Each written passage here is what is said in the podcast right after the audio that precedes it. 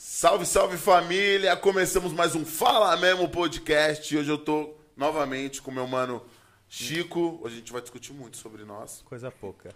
tá? E com a nossa maravilhosa Marina Paduim. Isso mesmo. Ah, acertei! Seja muito bem-vinda, muito obrigado Muito pela sua obrigada. presença, tá bom? Muito obrigado mesmo, Mari. Obrigada, gente. Uma honra estar aqui. Sou super feliz de ter sido convidada. Honra nossa, um Honra privilégio nossa. nosso receber vocês aqui, o nosso casal mais mais presente no mais podcast, presente no podcast. né? Duas semaninhas, contamos um Tá na aí. primeira, outro na segunda. Perfeita. Né, e muito obrigado, falou, prometeu, tá aí, ó. Com Poxa, certeza. Muito obrigado. Não começamos no, no esperado, né? 8 e 2. Aí, Começamos, 8 e 2 é o esperado. 8 e né? 2 esperado? Era o combinado, né? Meio a meio pra cada um, né? Verdade, pior que era um combinado. É o que eu propus, se você não quiser Era o aceitar, combinado. mas tudo bem. E aí, como você tá? Maravilhosa. Nossa, super feliz de estar aqui, de verdade. Ah, muito obrigado, a gente também. E aí a gente queria conhecer um pouco mais de você, né? Fiquei sabendo aí que te- tem várias versões da Marina, né? E a gente queria conhecer um pouquinho de todas elas aí, se puder. Com certeza. Bom, é, eu por formação sou farmacêutica, né? Então sou graduada em farmácia, é, pós-graduada em neurociência. E sempre assim gostei de estudar, né? Química, corpo humano, sempre fui uma pessoa que gostei disso, né? Desde a escola. Até que depois da faculdade eu me deparei com o desenvolvimento pessoal, com a transformação de pessoas, né? Com uma cura da mente, ao invés da cura a partir de medicamentos ou hospitalar, essas coisas. E aí me apaixonei por isso, né? Então hoje é, eu sou terapeuta, então trabalho muito mais com a cura da mente das pessoas, com a cura da infância das pessoas. É, mas continuo aí trabalhando com o corpo humano, com a cabeça delas, com tudo isso. Mas de uma forma terapêutica, né? Então hoje sou focada no desenvolvimento pessoal, trabalho com palestra, treinamento, terapia. E, e é isso. a- a- o, o principal foco são as pessoas. Caraca, que doideira, porque você, assim, como farmacêutica, né? Acho que a ideia, né, quem faz farmácia é acreditar que a cura vem Sim. através de um medicamento, né? Exatamente. É, e, e engraçado que assim, quando eu decidi fazer farmácia, eu tinha 17 anos, né? As pessoas com 17 anos, o que elas querem da vida? Né? O que elas têm certeza na vida? Elas acham o- e uma verdade absoluta, porque os 17 anos serve pra você ter verdades absolutas, né? Sim. E eu queria fazer algo relacionado a pessoas, corpo humano, mas que eu não tivesse contato direto com pessoas. Eu queria só trabalhar com coisas, laboratório, medicamento. Eu não queria trabalhar com pessoas diretamente. Eu não gostava disso, não queria ter, né? E aí a vida vem, né, e mostra que onde eu Ao deveria estar é com as pessoas. E que, na verdade, eu não quis seguir a carreira farmacêutica porque me sentia muito solitária. Não queria trabalhar num laboratório fechada. E deve ser uma faculdade treta, né, mano? Tem que ser crânio. Olha, cinco anos de E você fez pós, faculdade. É, cinco anos de segunda a sábado. Nossa. Que delícia, cara. Uhum, Segunda a sábado, um cinco jovem, né? aninhos. É, né? Mas uma jovem CDF foi ótimo, né? Eu vivia para aquilo. Aonde É, você fez faculdade? Na Oswaldo Cruz, na. Barra Funda. E, e aí é. lá em, morando em Guarulhos? Guarulhos. Fa- Fazia esse rolê todo dia. Fazia. Não, e a minha aula começava às sete da manhã, né? Então eu saía de casa todos os dias às seis. Porque sete a professora já tava começando. E era. Foi bem punk. Foram Cinco cinco, anos anos. pegado, né? Nossa, demais. E aí, depois da faculdade, eu percebi isso, assim. Eu falei assim, nossa, eu acho que eu não quero trabalhar fechada no laboratório, não quero trabalhar tal. E aí que me veio. É, tive a oportunidade de trabalhar numa empresa de desenvolvimento pessoal. E aí eu comecei a entrar no ramo, me apaixonei e falei, não, na verdade eu quero trabalhar com pessoas, eu Você quero não trabalhar diretamente. trabalhar na área? Eu trabalhei no estágio, Pode mas pós-estágio não. Então eu fiz estágio em farmácia de manipulação, eu, fi- eu estagiei, mas eu não cheguei a trabalhar. No último ano de faculdade eu já entrei para desenvolvimento pessoal, comecei a trabalhar com treinamento, com palestra. Eu falei, meu, é isso que eu quero. Na verdade é isso. E o que, que você foi fazer a primeira vez, né? Por exemplo, começou a trabalhar no- com uma empresa especializada nisso. Isso. E o que com uma farmacêutica, né? De 21 anos, imagina, é, né? tipo... É, assim, eu, é, na verdade, a minha mãe me presenteou com um curso hum, dentro dessa empresa, que era um curso de formação de palestrantes, né? Que hoje eu coordeno esse curso, então, assim, era um curso de formação de Foda. palestrantes. Ela me presenteou com esse curso. É, eu entrei no curso, conheci a equipe, conheci os mentores do curso, e aí eu fui convidada para trabalhar lá. E isso eu tava no último ano de faculdade. E eu já tava no lance assim, nossa, eu não quero seguir na área e agora, meu Deus, né? O que, que eu vou fazer? E, e eu tive a oportunidade de, de mergulhar num portal ali que se abriu e eu falei assim: ah, eu vou mergulhar, né? Não importa. Aí eu entrei meio que sem saber o que eu ia fazer. Aí lá eu fui fazendo de tudo. Então, assim, eu já arrumei slide, eu já é, coordenei equipe, eu já montei evento, já trabalhei com, né, tanto na montagem quanto na coordenação do evento, já palestrei. Então, assim, eu, o que tinha para fazer, Caralho. eu fui fazendo. né, onde tinha um encaixe, já fui copywriter, já disparei e-mail marketing, já fui atendimento ao cliente. Oh, Aonde dava para entrar ali, eu ia entrando e aprendendo, e até que, conforme eu fui me aperfeiçoando, aí sim eu já tinha uma habilidade de falar, não, eu quero trabalhar aqui, não quero trabalhar ali, ali eu não curti. Agora que eu gosto, quero me desenvolver nessa parte. E aí foi onde eu fiquei e falei assim, não, é isso que eu quero, quero trabalhar com pessoas, quero trabalhar com gestão de equipes, quero palestrar, quero dar treinamento. E aí eu fiquei. Caraca, que foda, né? Porque é isso que você falou, tipo assim, um jovem de 16, todo, a sociedade cria uhum. é, achando que um, um, um, moleque se formando com 16, 17 anos, ele obrigatoriamente ele tem que entrar numa faculdade, é, obrigatoriamente exato. aquilo ele vai ter que fazer pro resto da vida. É isso que é o foda, é com 17 anos você saber o que você 17, vai fazer pro resto da acha? vida. Tá não, não, não sabe, não né? Sabe, Meus pais têm escola, então eles sempre falaram para mim: tira um ano para você. É, pensa direito no que você quer fazer. Eu sempre fui bailarina e eu dava aulas de balé. É então minha mãe falava. E você fazia balé, né? E eu fazia balé, né? Aí ela falava assim: não, tira um tempo, vai estudar balé, vai fazer. E, e aí eu me cobrava. Então, assim, é, não era nem meus pais, né? Então, eu que ficava no lance assim. Não, eu preciso, eu preciso me formar, eu preciso trabalhar, eu preciso ter uma faculdade, eu preciso, eu preciso, eu preciso. Aí eu peguei e falei, não, vou entrar. E eles falando, filha, tem certeza? Você não quer pensar mais um pouco? Eu, não, tá louca? Tem que ser agora. Aí eu entrei direto. Então, assim, é, é uma pressão, né, que a gente mesmo coloca sobre, coloca. sobre nós, às vezes nem vem do pai e da mãe, mas a gente põe essa pressão e aí a gente acaba indo, e com 17 anos, né? É isso. É, e parece uma vai, né? escolha burra, né? De como é a gente no colégio mal é apresentado a profissões e você não sabe o caminho ainda onde você quer real, tomar. Nós não somos Aí preparados. Você sai né, tipo assim, pô, o que, que eu vou fazer pra minha vida agora, pro resto da minha vida? Não, e às vezes você fica focado nas profissões famosas, né, entre aspas, porque são o as profissões que você conhece ali, né? Não, é, é, são aquelas profissões, médico, e aí você também não sabe o leque de profissões. Você acha nunca imaginar, tipo, a terapeuta, né? Hipnoterapeuta, neurociência. Não, você fica lá. Farmácia. É, e aí, eu, aí você acaba depois que você sai, você fala, meu, peraí, tem um mundo afora enorme, né, de profissões. Muitas nem são feitas na faculdade, né? Que hoje sim, eu, sim. né, hoje assim, eu acho que faculdade ela é realmente uma escolha é, como qualquer outra. Ela não é mais uma obrigação de todo mundo precisar ter uma formação acadêmica, Tava que antes era. esses dias, tipo, hoje a faculdade ela ela não é mais aquela coisa. É, se você não tem uma faculdade, você não entra numa empresa, você não trabalha, é, você não sobrevive. nada a ver isso. Não tem mais isso, né? Porque hoje em dia são tantas profissões que algumas delas são de cursos livres, não são de faculdade né? Ou quantas coisas que você faz faculdade e depois quando você aprende na prática você fala, mano, não é, não é isso. Não é isso, né? Não é, não tem nada a ver. Então, é, eu acho que é a pressão, aí você acaba entrando numa coisa que tá ali para você e você nem sabe o que você quer, mas também você não consegue sair disso porque você um lado de você tem uma honra de acabar, né? Então eu tinha Pode uma crer. honra de me formar há cinco anos. Tem um diploma. Tem um diploma. Como que eu vou largar no terceiro? Não. Eu preciso terminar, eu tenho que sair, senão eu vou estar tá largando, vou estar tá desistindo, né? E eu acho que fica bem impregnado isso na gente, assim, por isso que. E dessa cobrança de você, tipo, eu não posso desistir, né? Tipo, é. Preciso terminar isso aqui. Sim, porque é uma pressão e você fala, se eu desistir, eu vou estar, tá, né? Não vou estar tá desonrando meus pais que estão bancando uma faculdade cara pra caramba, né? Eu vou estar tá desistindo de uma coisa porque eu não sou capaz. Não, eu sou capaz. Então, uma série de coisas numa mentalidade de alguém com seus 18, 19 anos, né? Uma, que não está com uma inteligência emocional para lidar com aquilo, você toma algumas atitudes ali que é a ferramenta que você tem. Sim. Não, é foda você ah, ter o tomado... tá aqui, né? A gente tá falando de um turismólogo. É, e eu... Gastronômico. E nem, nenhum dos dois trabalha na área, você tá trabalhando É, um eu tô trabalhando, é. mas... Mas não era o foco na época da facu, né? É.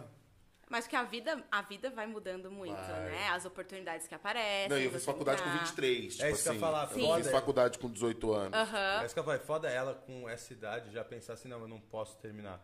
Porque a gente, eu vou falar por mim mesmo, Muitas vezes eu desisti de fazer uns bagulho por simplesmente não querer. Uhum. Sendo que hoje, com o tempo, você passa e fala, puta, mano, que atitude burra, tá ligado? Não importa muito o meu querer. Tem coisa que não, você não vai fazer tudo que você quer sempre na sua vida. É. E a gente, homem, eu vejo que também mulher, realmente amadurece mais cedo em relação a essas coisas. Eu, por mim e por vivência própria, de ver que vários caras largam a mão, não, tipo... Uhum. Ma- Mas isso eu acho que é muito do que a gente viveu. né? A gente já pode falar de infância, é isso? Não Pode. É? É, desse- vamos falando, vamos falando, vamos falando. Não, é muito. do- da forma que você é criado, né? Ali na sua infância, é a forma que você vai ter as atitudes na vida adulta, né? Então, vou me exemplificar que é, quando eu sou criada muito para ser uma pessoa que seja muito certinha, para ser uma pessoa que não, não demonstra sentimento para poder aguentar as coisas, é, pra, é, que termina tudo porque precisa terminar. Então, todas essas coisas que acontecem quando você tem 5 anos de idade, Tende a te levar tende pra a um te levar no caminho, outro. Agora, quando você é uma pessoa que é, às vezes larga as coisas mesmo, às vezes não termina o que começou, mas também ninguém te cobra pra que você termine, ou às vezes você quer terminar, mas alguém fala assim: não, deixa aí, não precisa terminar. Todas essas mensagens, quando está na vida adulta, faz com que você tenha mais facilidade em largar. Pode e não se importar, porque isso já tá dentro de você, né? Já são essas mensagens que formam mesmo a sua essência como pessoa. Então, isso, isso é, foi muito pra mim. Então, eu, eu não tinha. Parecia que eu não podia largar, né? Sim. E assim, se minha mãe, que deve estar me assistindo com certeza, ela deve estar pensando assim: mas, gente, Eu ela nunca vi- podia largar, claro que ela Tava podia tudo largar. Eu ia, eu ia apoiar. Mas é, mas é aquela coisa de. Não importa o que ela tava falando quando eu tinha 17, importa o que ela falou quando eu tinha antes dos 7. É. Entendeu? Então, com 17 ela virar e falar, pode sair da facu, mas com 7 ela falar, você tem que terminar tudo que você começa, essa mensagem é muito mais forte. E, e tem um, agora falando disso, Uhum. tem, tem um tempo que, como, como posso dizer, as, é, as coisas ficam mais marcadas pro, na sua vida, por exemplo, foi, no- foi o que você falou, não importa o que ela falou. Com 17, sim, com 7. Então, por quê? Tem, assim, do 0 aos 7 anos, é meio que você tá. Você cria quem você vai ser na vida adulta. Sim. do 0 ao 7. E aí, dentro do 0 ao 7, existem fases, né? Que a criança necessita de alguns estímulos. Porque, assim, o ser humano, ele é, ele é, é, uma rede de estímulos. Nós somos feitos de estímulos. É isso que, que faz quem, quem nós somos hoje. É, e aí, do 0 aos 7 anos, esses estímulos formam quem você vai ser no futuro para sempre, né? Então, assim, do 0 aos 6 meses, ou seja, da concepção, literalmente quando você é um embrião, até os seus 6 meses de idade, você precisa muito de aceitação.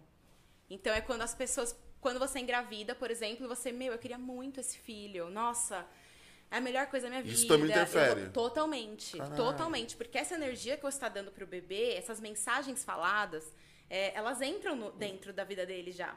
Então você estar querendo aquele filho, ele nasce com a sensação de eu sou muito querido.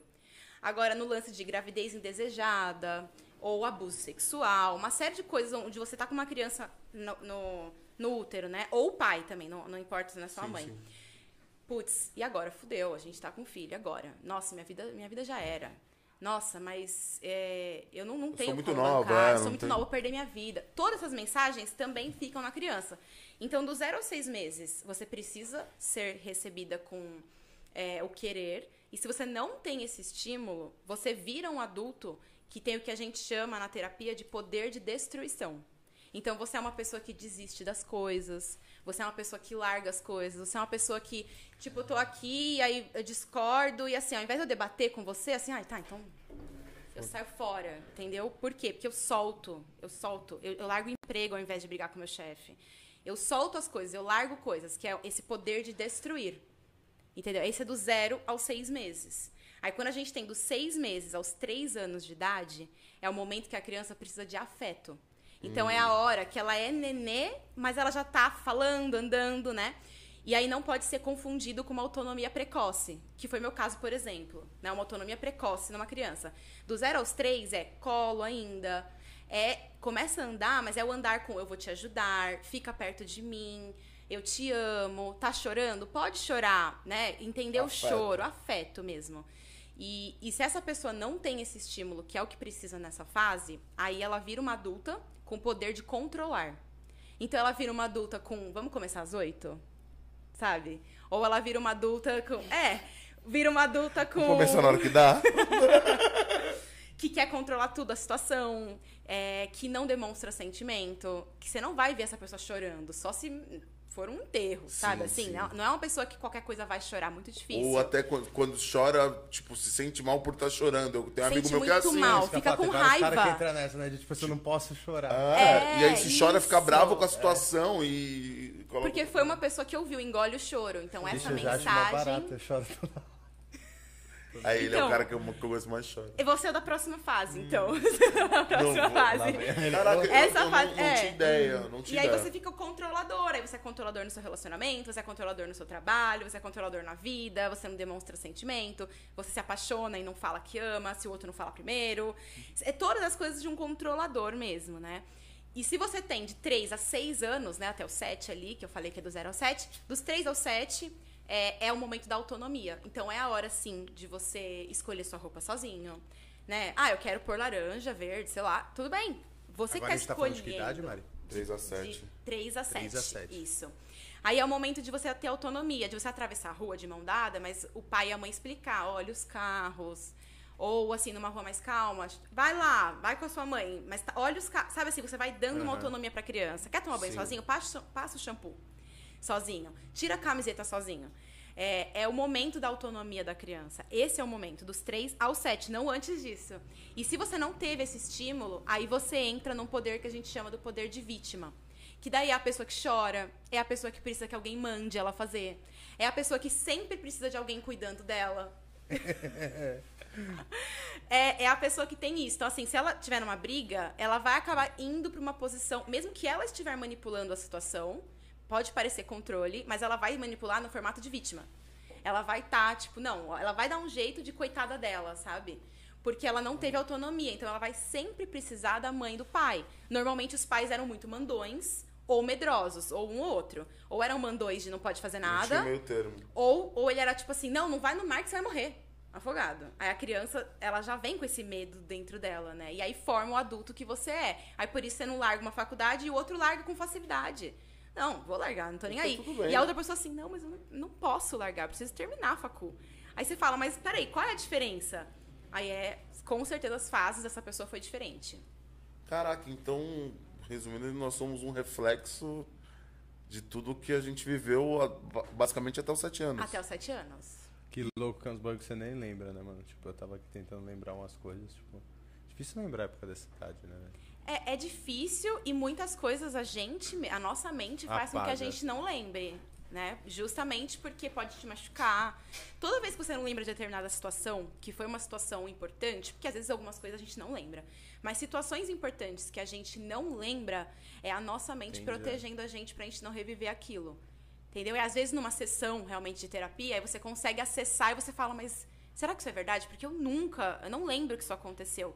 Só que a sua mente, tudo que ela quer fazer é te proteger. Não, como que eu faço com que o Caio não sofra de Esconda novo o que ele sofreu com 5 anos? Eu, eu esqueço. Então ele não lembra. Se eu perguntar, ele vai falar, não, isso não deve ter acontecido, não sei. Porque é uma proteção. E a- isso fala da gente lembrar, é, falando porque você lembra, a gente tava conversando esse dia, ele falou um negócio que me achei curioso. Até quando, Mari, a gente consegue lembrar? A Ah. gente tem memória até quando?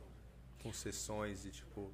Ah, concessões? É, tipo assim, Ah, eu consigo lembrar se eu fizer sessões. Quiser como que tipo funciona? assim, É, Ó, como é, se você faz uma sessão realmente com a hipnoterapia, que é o método que eu trabalho, É louco perguntar isso também, que eu, Aham. pra mim, terapia, quando a gente fala de terapia, eu fiz terapia quando era moleque. Eu fui era 12 aquele negócio de psicólogos. tipo assim, de você sentar e conversar, pai, pra mim terapia é isso. Uhum. E vendo você conversar, hoje eu vejo que parece que tem vários. Existem vários várias tipos de terapia. metodologias. E, eu, e o importante é você entender qual que é a que funciona pra você, né? Sim. E qual terapeuta também que se encaixa no que você precisa. Porque muitas vezes você é uma pessoa, vamos supor, ah, eu tenho poder de controle. Às vezes vem uma terapeuta é, controladora, pode sair faísca na bater. sessão. Então, assim, tudo também vai depender do, seu, do, do que você procura. Mas é, na, na metodologia, eu trabalho hoje com a hipnoterapia, que é uma terapia que usa a, a hipnose como ferramenta, justamente para que você chegue na sua mente inconsciente. Então, às vezes, você fica muitas sessões, anos de sessões, falando para ir tentando resgatar algumas memórias e algumas coisas para ter consciência de algumas atitudes. Com a hipnoterapia, às vezes em uma sessão, ou às vezes em várias, mas assim, às vezes em uma sessão você já acessa uma memória que te faz ser do jeito que você é hoje. Uma memória específica, que é aquela que a sua criança quer que você acesse naquele momento. Então, quando a gente fala de, de, de hipnose, né, para usar essa ferramenta de hipnose, a gente está dividindo a mente inconsciente e consciente. O consciente é o aqui e o agora, que é você falar para mim, Má, eu não lembro muitas coisas da minha infância. O seu consciente é isso. São as memórias pensadas, são as memórias de, de curto prazo. Então, por exemplo, onde eu pus mesmo o meu celular? Ah, eu deixei ele o Caio. São curto prazo. É tudo a curto prazo. Ah, eu falei com o Bug ontem, então tal. É tudo curto. Esse é o lado consciente. Por exemplo, agora eu tô no meu consciente, tô pensando para falar, tô raciocinando. É o lógico. Quando a gente fala de inconsciente, aí são todas as partes longas, a longo prazo. Todas as suas emoções, elas estão no inconsciente. Toda, todas as coisas que aconteceram na sua infância, os seus traumas, estão no inconsciente. Com a hipnoterapia, a gente consegue atravessar essa barreira do consciente para o inconsciente. Quando a gente está no seco, assim, é muito difícil atravessar. Porque é como se tivesse assim, é, eu gosto de explicar lúdico, porque fica bem fácil uhum. de entender. É como se tivesse na barreira assim uma polícia, tipo um policial assim de pedágio. E ele tá aqui. Aí eu falo para você, Caio, como que era o relacionamento dos seus pais quando você tinha até uns sete anos? O guardinha aqui da barreira vai falar para você, não fala sobre isso, não fala sobre isso, daí vai te machucar. Não, essa menina, cala a boca dessa menina, não, não, não. Aí você fala assim, mas não lembro. Nossa, não lembro, porque o guardinha tá ali, segurando Faz a Faz tanto tempo. Faz tanto tempo, meu, nem sei. Acho que era legal, sei lá, não lembro. Porque o guardinha tá ali te protegendo. Quando a gente entra na transe da hipnose, o guardinha é como se ele saísse para passear, porque você tá em transe. Então, essa transe, o guardinha saiu. Aí, quando eu te pergunto na transe como que era, aí você me fala, porque tá aberta a passagem para mim, para eu entrar na memória de longo prazo. E aí você fala tudo. Tudo. Mas assim, você fica, você fica consciente durante o processo. Então, se vier alguma coisa que você não queira me falar, você não vai falar. Só que você vai lembrar. Você pode. Você vai estar tá lá falando comigo, você pode você falar vai ter um assim. Acesso, você vai ter um acesso, pode ser que você fale assim, Má, não quero te falar o que eu tô vendo agora. E eu vou falar, mas você tá vendo? Você vai falar, tô. E aquilo ali ficou, ficou aberto. Agora ficou aberto. Agora você sabe o que aconteceu, porque o guardinha foi passear, entendeu? Que então, a, a, a, metodologia que eu utilizo com a hipnose para terapia é essa, para acessar coisas da sua infância eu acredito que a cura de todas as coisas, de todas as pessoas, estão na criança dela, dela ter uma relação com essa criança e um entendimento dessa criança. Quando você arruma isso, as coisas do adulto fica muito mais fácil. Pode crer. Fica muito mais fácil. E, e qual é que fala né, de hipnoterapeuta, né? O nego pensa que, poxa, ela faz hipnose já, e a hipnose já uhum. é remetida àquela parada de palco, de show. Sim. E, e nesse caso não tem nada a ver. Né? Não, assim, caso... a metodologia é a mesma do transe, Sim. só que é, você Isso usa a ferramenta, mundo, você usa a ferramenta pra, pra terapia. Funciona para quem quer que funcione. Então, assim, funciona para todo mundo? Funciona, mas a pessoa precisa querer. Se você quiser uma sessão e você tiver assim, ai, mas. Ah, eu conheço ela, né? Eu não vou conseguir ficar à vontade com ela. E se eu falar, tal. Só de você estar tá travado com esse medo, um você não vai conseguir. Então, você tem que estar tá querendo fazer e topando as instruções, porque toda hipnose é uma auto-hipnose. Então a minha função ali, na verdade, é só, é só guiar. As únicas coisas que eu faço é falar para você. Você faz todo o resto. Se você não fizer o que eu estou falando para você fazer, você não vai acessar. Então você tem que seguir os passos é, da, do que eu estou guiando para conseguir acessar o que precisa. Louco. Que seriam o que os passos? Tipo, uma vez eu lembro, a gente tem um amigo comum que faz isso, uhum. e aí uma vez ele tentou me hipnotizar. E é, aí, mas o dele é mais show, é mais palco. É, mais uhum. E aí, por isso que eu perguntei, qual que seria os. Tipo, foi umas paradas que pra mim, na minha mente, eu pensei, ah, não vai acontecer, tá ligado? Tipo, ele falou, não, isso aqui, fica com o dedo aqui. Aí vai juntando, aí, pô, é uma hora uhum. assim, agora você não vai sentir. pô, eu acho que eu vou. Saiu, tá ligado? Aí pra uhum. mim pareceu muito besta. Mas tá aí, se saiu, é porque você não tava topando as instruções. Pode eu crer. Vou, eu vou. E nos não, shows. é, porque, ah, pô, é mole, me pareceu meio, eu falei, ah, tá. Não, mas nos shows, por que que nos shows de hipnose, eles pedem pro público fazer alguns exercícios antes de chamar pro palco? Pra eles verem quem tá topando seguir as quem instruções. tá na onda tipo, de fazer ah, a parada. junta as mãos e agora olha fixamente, suas mãos estão com, com como se fosse um, um gesso, tá sentindo o gesso escorrendo pela sua mão, agora você está sentindo em todos os seus dedos o gesso, e fica olhando fixamente, fica olhando fixamente. Aí tem uma hora que ele fala assim: agora você vai tentar desgrudar a sua mão, e ela, e ela não vai desgrudar, porque ela tá colada, porque tá com gesso. E aí, tipo, tem gente que entrou Sim, e que imaginou o gesso que não vai conseguir soltar. Porque se tivesse gesso na sua mão seco, ele ia soltar? Não. Então é não. uma parada de então que quem mente assim, criou. soltou. Então, porra, você não imaginou o gesso, porque se, que gesso é esse que solta? Então você não imaginou, ou seja, não é o problema da hipnose ou do hipnólogo. O É problema é você. você que não tem imaginação. Não, não quer imaginar, tô brincando, mas a pessoa não quer imaginar. E aí a galera no show olha quem ficou com a mão presa. Aí ele fala, você pro palco, você, você. Por quê? Porque ele vai chamar pro palco quem entra. Ah! É pra isso, é tipo um teste. Pra ele ver quem entra, quem tá disposto a imaginar. viver. Quem soltou, ele vai chamar no palco pra depois falar pra pessoa descer, porque a pessoa não vai entrar, ela vai ficar. Ela não, não tá topando as instruções. É, porque não tem sentido, né? Aquela parada você tem que acreditar pra, pra parada virar. E você tem que imaginar. a Imaginar hipnose mais nada mais do que é imaginar. Então é sempre assim, uma cola nos seus olhos, uma cola na sua mão, pra tudo fazer com que você relaxe, se sinta bem onde você tá e entre no transe, porque você tá tão focado na sua imaginação e nas coisas que você tá, que você entrou. E aí entrou no transe, a gente vai meio que resgatar a lembrança. Isso. Aí, no caso da, da, da hipnose show, por exemplo, você entrou no transe. no- Normalmente eles fazem hipnoflash, que são aquelas hipnoses rápidas, porque eles precisam de coisas engraçadas, coisas cômicas, coisas de show. Na terapia, nor- normalmente, você pode fazer também no, no- no rápido, mas normalmente você faz as transes que são mais profundas pra pessoa ir descendo cada vez mais. A gente sempre brinca pra você escolher um submarino ou um elevador. Pode crer. Porque você vai descendo. E é como se você descesse as suas próprias camadas. Então você desce cada vez mais. Desce, desce, desce, até você chegar num lugar para que você acesse essa sua mente inconsciente. Isso é meio perigoso, não, Ana? Não é, não Ah, é, não é então. não. Não é porque você, se você estiver aceitando o guia, na hora que o guia pedir pra você voltar, você vai voltar normal. Ah, mas eu não tô, eu tô meio aceitando, meio não aceitando, eu não volto? Não, uma hora você volta. Então assim, uma hora você volta. Então assim, tem gente que fala, ah, é, pôr o gosto da água com gosto de cerveja, por exemplo. Fazem essas, essas coisas. Vai ter uma hora que vai passar o gosto da cerveja. Não é que vai ficar pra sempre, toda vez que você tomar água agora, você vai achar que é cerveja. Não. Vai ter uma hora que vai passar, não é permanente, entendeu? É, não, eu pensei perigoso mais no sentido de você, às vezes, reviver memórias É um que você sentimento, não na verdade, reviver. não como ter... Ah, Foi mal isso que a gente sim. foi pro. É. Não é perigoso, não? Porque Não, isso sim. abre uma porta, entendeu? Não, É, de, tipo acontece. assim, que sua mente bloqueou isso, provavelmente tem um motivo pra ela não querer que você reveja. Isso, aí você vê, aí aí, acontece pô? às vezes de você reviver a. Você revive a situação novamente. Então acontece com pessoas podendo sofrer abuso.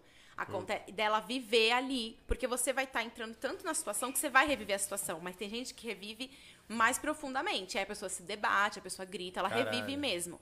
Só que se você estiver escutando o guia, no momento que o guia falar, tipo, respira fundo e volta pro aqui agora, você vai voltar. Voltar. Porque é, fica bem conectado você com o guia. Se você tá nessa profundidade, é porque você aceita instrução. Então, na hora que o guia te der a instrução de voltar, você já vai era. voltar. Entendeu? Então, assim, perigoso, no, no sentido do perigo, não é. Todo mundo pode fazer, é super legal. Tem muita gente que faz hipnoterapia com crianças. Eu acho o Hum. máximo. É, eu mesma nunca fiz com crianças, mas assim, eu imagino que seja maravilhoso porque elas imaginam muito. Então deve ser mais fácil É, do então. que fazer com os adultos. Mas é, super tranquilo de fazer, assim, não tem, não tem é, contraindicações. É, deve ser uma viagem mesmo fazer isso, eu fiquei curioso. E como, como funciona, né? Por exemplo, assim, um- minhas terapeutas que eu tive na minha vida foram 12 psicólogas convencionais, sabe? Aham. E aí depois da 12 segunda minha mãe já não quis mais mandar, porque ela já aceitou a ideia também. E eu também era uma criança rebelde, na real. Tipo assim, o nego taxa muito isso, né, mano? Ah, você faz terapia, você é louco. Pô, eu achava mó barato, mano. eu achava não, suave. tipo, eu tive um bloqueio gigantesco, tá ligado? por Eu isso. achava mó barato. E eram psicólogas convencionais, tá ligado? Então, tipo assim, eu ia lá, trocava uma ideia, ela trocava uma ideia comigo, tal, tal, legal.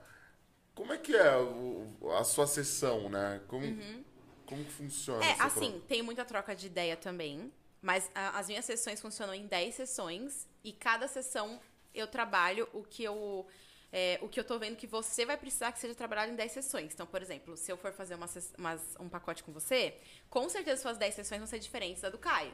Porque você vai precisar, talvez, trabalhar mais uma idade tal.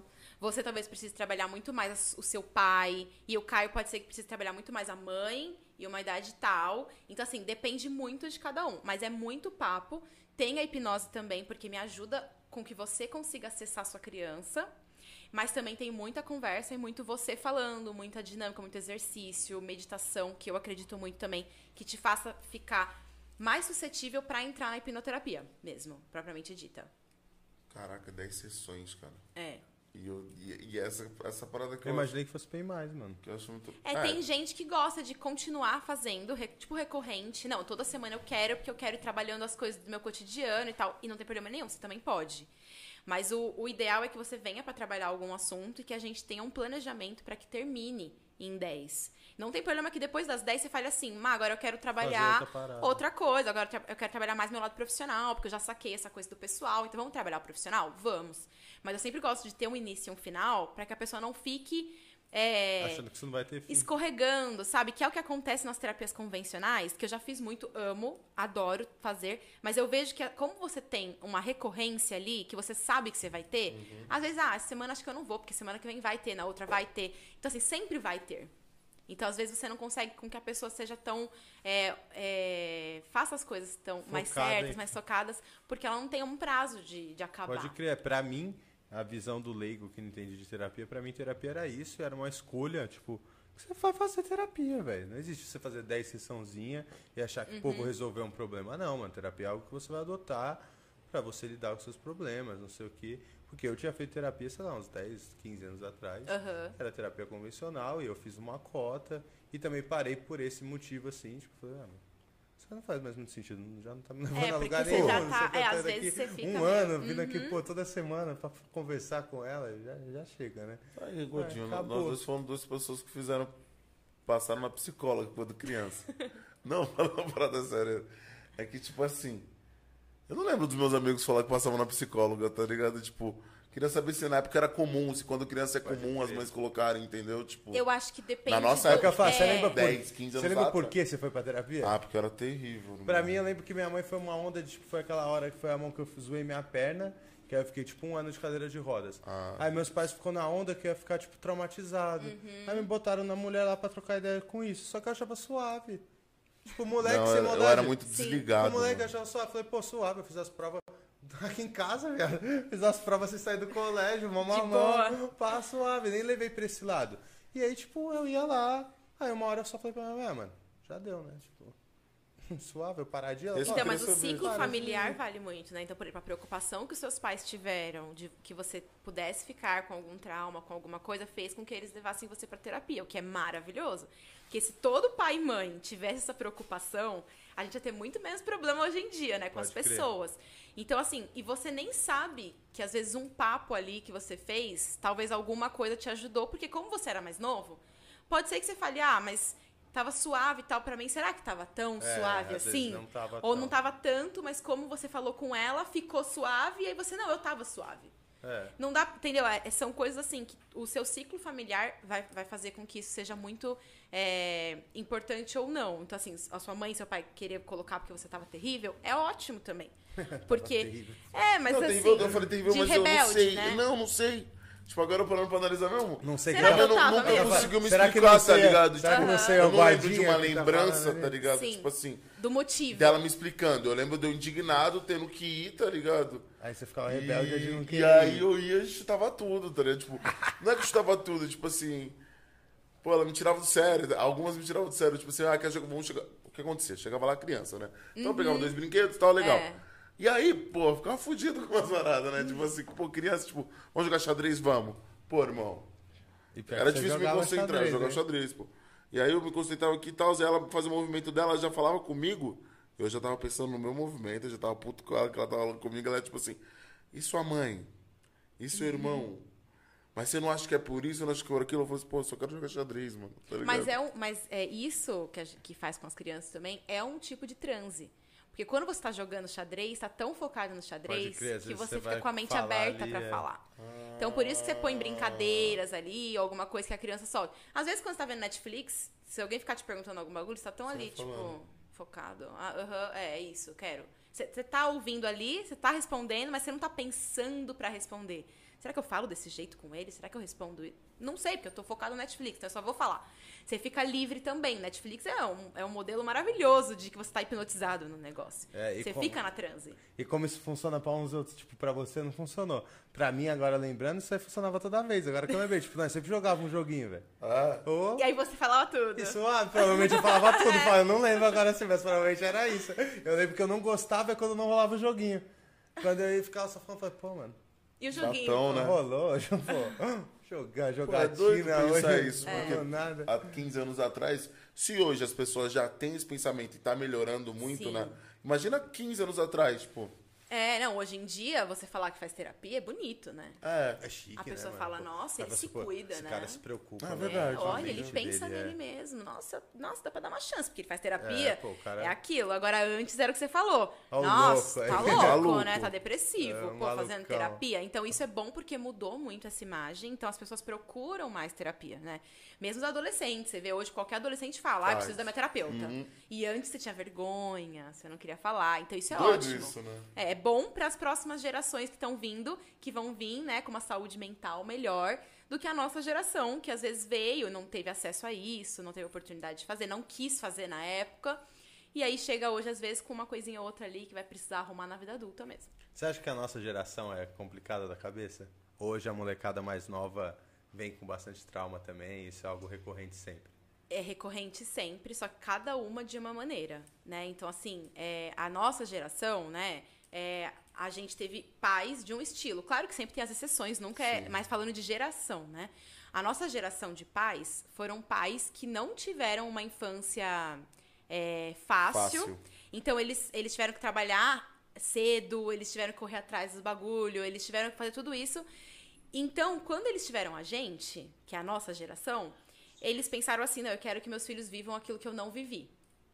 Então, a gente acaba sendo uma geração mimada, porque a gente teve muitas coisas e nossos pais tinham dificuldade de falar não. Por quê? Porque como eles ouviram muitos nãos, eles não queriam repetir o que eles passaram. Então a gente, aí eles falavam assim: "Não, eu não quero falar não para meu filho porque eu ouvi muito não". Ou assim: "Não, meu filho não quer ir para aula de piano, ele não vai, porque eu era obrigada a fazer as coisas com meu pai, eu não quero fazer". E odiava isso. E odiava tal. Então, assim, acaba sendo uma geração, a nossa, é, de pessoas que foram criadas um pouco mimadas, sim, né? É, por esse motivo. Mas também é uma geração que tem muito mais voz. Por quê? Porque podia falar em casa. Você pega os nossos pais, eles não tinham voz numa mesa de jantar, por exemplo. Pode crer. Então, assim, tudo tem prós e contras. A nossa geração, não. Eu chegava da escola e minha mãe e meu pai queriam saber como foi meu dia. Se uma professora brigava comigo, eles queriam entender qual. Mas peraí, o que, que você fez? O que a Na real era professora o padrão, fez? né? Tipo, chegar e contar. chegar e Foi, contar. né? E o que não era pra eles esse padrão. Então acaba que a nossa geração tem prós e contras. Ela, ela é uma geração mais mimada no sentido assim, meu chefe fala não pra mim, eu fico puta. Por que você tá falando não pra mim? Sabe? Porque a, a gente acaba sendo birrento de ter ouvido muito sim. A gente não aceita um não hoje. Em relacionamento, uma pessoa te dá um fora. Tipo, mas peraí, eu sou tudo. Por que você tá me dando fora? Porque eu é sempre ouvi que eu sou. Sabe essas coisas? Aham.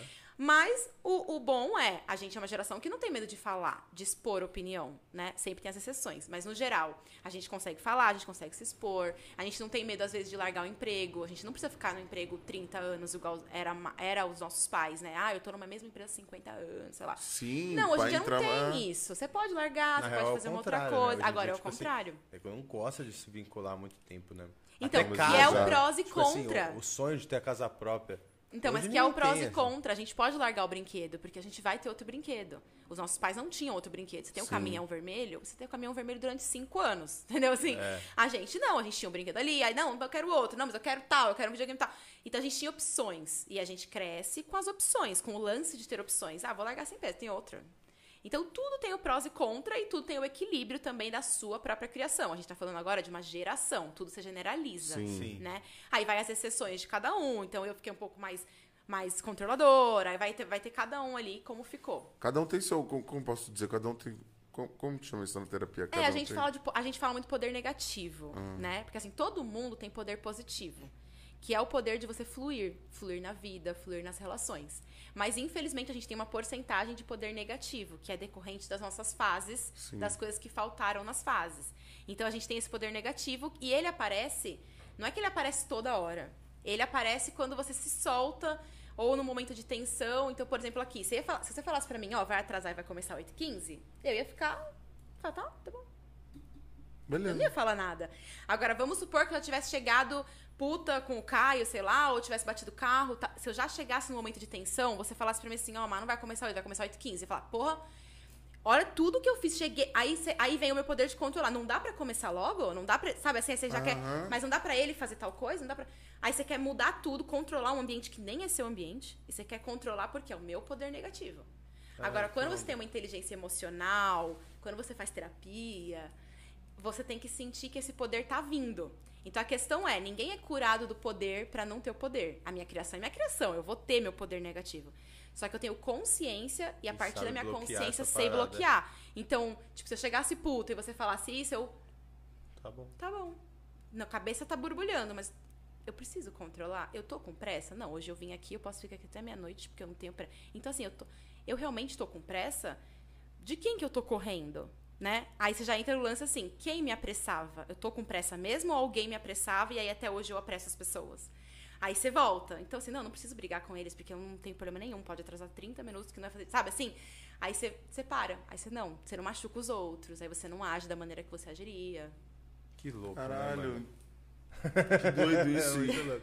Não, e eu fico pensando porque é real, tipo assim, a gente vive num mundo que as pessoas são estressadas, tá ligado? A gente vive num mundo, por exemplo, trânsito. To- Nossa. Porra, tá todo mundo estressado. Não, né? o, o ambiente ele já te induz a isso. E, e às vezes um cara que ele fica puto no trânsito é o cara que. que precisava de um abraço, às vezes, Ah. ou que, sabe, alguém brigou com Você fica puto ele. no trânsito. Pô, eu né, fico puto eu não no fico, trânsito. Eu não fico, eu fico puto com eles, puto no trânsito. Você fica de boa, né? Ah, falou, mano. puto no Tá trânsito.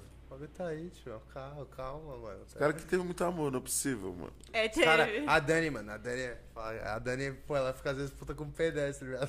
Fala, pô, mano, nós não tá no carro, viado. o cara tá a pé. O cara, o cara tá a pé, velho. Deixa o maluco passar, tá ligado? Pô, mano, e os caras tá todo mundo a milhão, né, mano? Pô, motoqueiro, eu falo, velho, a gente não pede tanto delivery, mano. Deixa os motoca passar a Duque, tio. Nós só compra bagulho na internet, pai. Os caras tá sempre puto, mano. É, mas é Não, porque. mano, brabão, Tipo, é mano. tudo o a situação que gera, tá ligado? Sim, e você já tá estressado com outras coisas, É, porque ninguém se nunca é só o estressa trânsito, com o né? trânsito. Você se estressa com outras coisas e o trânsito é a gota d'água no seu copo cheio, né? E aí, aí transborda, aí você fica puto, aí você quer xingar a pessoa, mas na verdade você tá puto com outras coisas, mas você desconta no trânsito. Caralho, pode crer, mano. É, né? A gente desconta várias paradas É. aí. Não, e, e- e é muito doido isso, porque é, é um caminho meio que sem volta, né? A partir do momento que você se joga no autoconhecimento. Sim, por isso que muitas pessoas fogem, né? Você- você- quando você tá começando, é normal uma pessoa tá começando a ver algumas coisas e tipo, não, não quero então, porque eu não tô pronto, não quero. E tudo bem, porque cada um tem o seu momento, então também não tem problema você falar assim, ah, eu tô começando a ver, mas não quero ver. Então não é seu momento, na hora que for seu momento, você sabe onde procurar, você sabe onde achar, quando você estiver pronto pra realmente encarar. Porque nenhum processo de transformação ele vem sem dor né? Por quê? Porque, infelizmente, o ser humano ele só muda a partir de dor. Ah, Então, assim, é, você não, você só vai mudar realmente, vamos supor, né? Vou dar um exemplo aqui, né? Vamos supor, você realmente fica muito puto no trânsito e você é grosso com as pessoas. Por que, que você vai mudar a ser grosso com as pessoas? Ah, porque minha namorada terminou comigo. Tá bom. Isso doeu muito ou doeu médio? Ah, doeu médio, nem, nem gostava dela tanto assim. Então você não vai mudar. Você pode dizer pra ela que você vai mudar, mas você não vai. é. Agora vamos supor que um brother seu que você curte muito, que te- tem o podcast com você, vira e fala assim, ó, não quero mais fazer esse projeto com você. Ah, mas a gente sonhou esse projeto juntos. É, mas não dá, porque você me trata muito mal. um exemplo. Imagina, velho. Não, mas é- aí isso vai doer muito. Isso vai doer muito. e aí isso. Aí isso é o passo pra sua transformação. Tem que doer muito pra você querer realmente sair do lugar onde você tá. Não que o lugar que você esteja seja confortável, mas ele é conhecido pra você, você sabe lidar com isso. Ser grosso, um exemplo, né? Ser controladora, ser vítima, você já sabe lidar com aquilo. Pra você sair daquilo, tem que É um estar trampo, doendo. mano. Porque você vai ter que pular e vai doer. Então, assim, é, pra- você vai ter que mudar. Por quê? Você vai ter que descobrir o porquê você é grosso. Da onde que vem a grosseria. Quem era grosso com você. E essas coisas vão machucar muito. E aí, só assim você vai conseguir uma real transformação. Então, por isso tem pessoas que... Não, então eu não quero. Porque dói, né? Quem quer ficar sentindo dor, né? Não é? Ninguém quer. e Isso que eu queria saber, como que funciona esse processo? Vamos lá, tipo. Começamos as sessões e aí você. é, nas sessões. é, pô, o cara é muito puto com a vida. Uhum. O cara é muito estressado, o cara, poxa, é grosso. Você fala até bom, tipo, as, as pessoas às vezes chegam com um problema que ela quer Já resolver pronto, ou você tipo- descobre esse problema, Mari, nela? Nós descobrimos juntos. Às vezes ela chega com uma coisa que eu falo assim, meu, não é isso que ela quer trabalhar. É, isso Mas isso tudo deve bem. ser foda, É. né? Chega aqui, tipo, É, não, é porque às vezes Não, deve eu ser acho que eu sou até puto pra com a você vida, você falar, não. né? Você Tipo, não é isso. É, a você gente e não falar assim fala. pra, tipo, não, e eu falar pra você, tipo, É, ah, isso. puta, tô te conhecendo agora. eu vou chegar e vou, tipo, falar pra você. Você às precisa vezes ter pode uma ser você confiança. falar, é, mas às vezes não, tá? às vezes você vai falar outra coisa que é mais fácil você falar, que também é um problema, Uhum. do que de fato algo que aconteceu. E tudo bem. Assim, eu acho que não, não, não tem certo e errado nesse momento. Porque o, o principal, o principal passo você deu, que é o querer fazer, Procurar. querer cuidar. Essa já é a coisa mais difícil. Porque o mais difícil é a pessoa querer, né, fazer. Eu tenho uma pessoa que tá, é louca pra fazer, vive mandando mensagem, mas quando a gente marca a sessão, ela sempre tem alguma, alguma desculpa. E pra ela, não é desculpa. Se você falar, ela vai falar, não, mas eu Era tive esse dava problema. Não E- deu e- mesmo. Não deu mesmo. Só, e realmente foi criado situações pra que ela não pudesse, porque ela não tava pronta. Eu falei pra ela da última vez, eu falei, ó, não vamos marcar mais, porque você não tá pronta. E quando você estiver pronta, eu vou estar aqui. E tá tudo bem. É, e, é, e é justamente isso, a pessoa chega, às vezes ela não quer falar o que ela tá sentindo, ou ela não sabe, aí ela fala alguma coisa, e no decorrer da sessão a gente vai junto descobrindo. Porque a pessoa pode não saber, ou ela sabe e não quer falar. É isso que eu ia falar. Se ela não sabe, a gente descobre. A Se gente ela estiver disposta a Se ela estiver descobrir, disposta, ela mesma vai falar. Às vezes eu até posso achar uma coisa, mas eu não vou falar. Eu É isso que eu pergunto pra saber, que tipo, ela fale. É, eu vou perguntando, ah, mas e isso? Mas e aquilo? Mas já pensou em tal coisa? E aí a pessoa do nada, não, é, é, é agora. Ah, entendi agora. Eu, nossa, você entendeu mesmo. Sabe? Porque é ela que tem que achar, né? Porque ah, o. Porque às vezes você falando, ela pode entrar no bloqueio, né? Tipo, a Tipo, Mariana tá falando, mas será que é isso mesmo? É ela que tá falando, né? Não, é você que tem que sacar o seu BO, entendeu? Caralho. Eu te ajudo a sacar. E aí, tipo, ele chegou puto lá, então. Vamos lá, poxa, é, né, com, com as sessões. Uhum. Achou um- uma parada na infância, sei lá, com 3 anos de idade. Aham. Você abriu aquilo.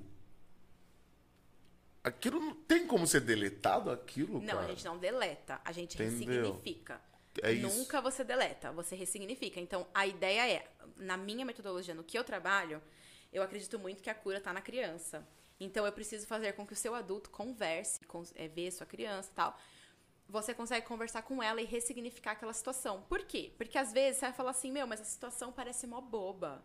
Sabe, às vezes você vai achar a situação e você vai falar, má, mas é isso que tá fazendo com que minha vida tá isso. Mas, gente, foi uma Tipo, briga. Hoje é. Hoje... Sabe, será que é isso? Gente, lembra que é uma criança de 5 anos vivendo aquilo. Hoje você tem os seus 30. Pra você parece que é nada, mas uma criança de 5 anos achou que é aquilo era dela, tudo. É o mundo dela. Quando os pais brigaram, ela achou que o pai podia matar a mãe, mas é- ele só tava gritando. Só que na cabeça dela ficou que homens tal. Então, assim, é, é uma criança. Você tem, não dá pra falar o que é grande e o que é pequeno a situação, porque é uma criança vendo aquela situação. Então, a ideia é que o seu adulto explique pra sua criança que tá tudo bem, que aquela situação foi resolvida, é, ou não foi resolvida, né? Depende do, do que é. Ó, tá tudo bem, que agora você tá segura. Ou, ó, tá tudo bem, papai e mamãe não se separaram. Ó, tá tudo bem, é, você não apanhou depois daquele dia. Ó, tá, sabe, você vai explicar pra ela, para ela entender. E ela tá dentro de você. Só que nisso você ressignifica. Aí você não faz aquela dor daquela criança ficar agindo na situação.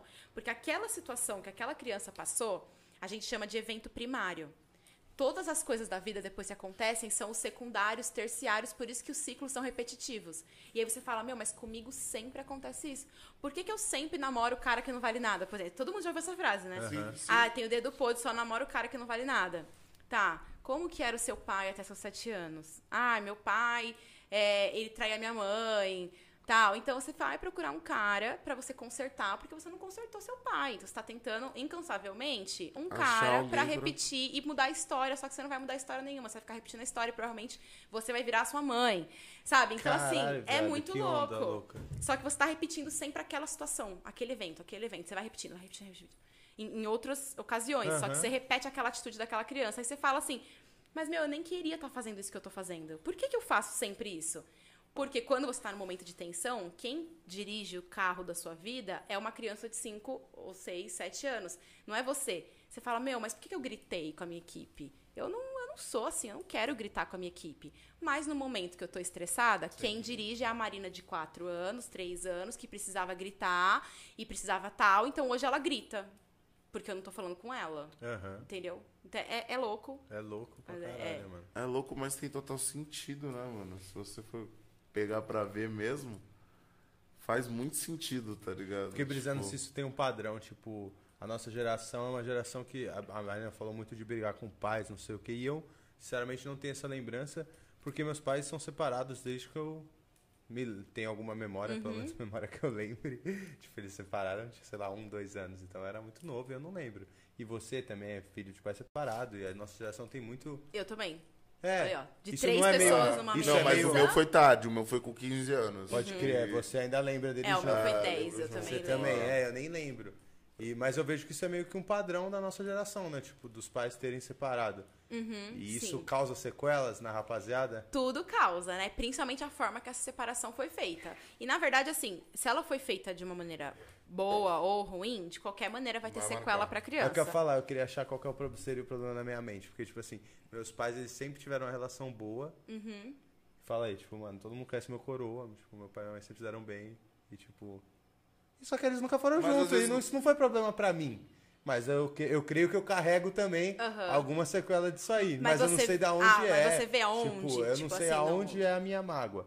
Mas com certeza eu também devo carregar alguma mágoa dessa É, mas situação. não necessariamente é família, né? Pode não necessariamente ser... a família, mas e, e às vezes a sua sequela ela não precisa ser negativa. Então vamos supor assim, você tem um relacionamento que você não larga esse relacionamento porque você não quer que aconteça o que aconteceu com seu pai e com a sua mãe. Vou dar um exemplo que eu não conheço, né? Aham. Tô dando só exemplos. Caralho. Vamos supor, ah, meu pai e minha mãe se dão bem, é, eles poderiam nem ter se separado, então eu não vou fazer o que eles fizeram e perder a pessoa que eu tô, porque pode ser que eu passe a vida inteira me dando bem, mas, não- sabe assim, e Aham, não era o que eu sim. queria. E, a- ou, por exemplo, não, eles se dão bem, é, eles separaram bem, então eu acho melhor, quando as coisas estiverem quase ruim, eu terminar, pra eu poder ter uma relação boa igual meus pais têm, porque se eu deixar atravessar, pode ser que eu não... não Nunca mais vou querer Nunca ter mais vou com ter. essa pessoa. É, então pode ser várias coisas e, e tudo são Pode prováveis crer. coisas, mas que ficam dentro de você, né? Que louco, mano. E, e- e isso vai pra todo mundo. Tem gente que tem separações absurdas, né? Com muita briga, com muita coisa. Aí são pessoas que ou são possessivas no relacionamento pra que não ocorra o que aconteceu com os pais,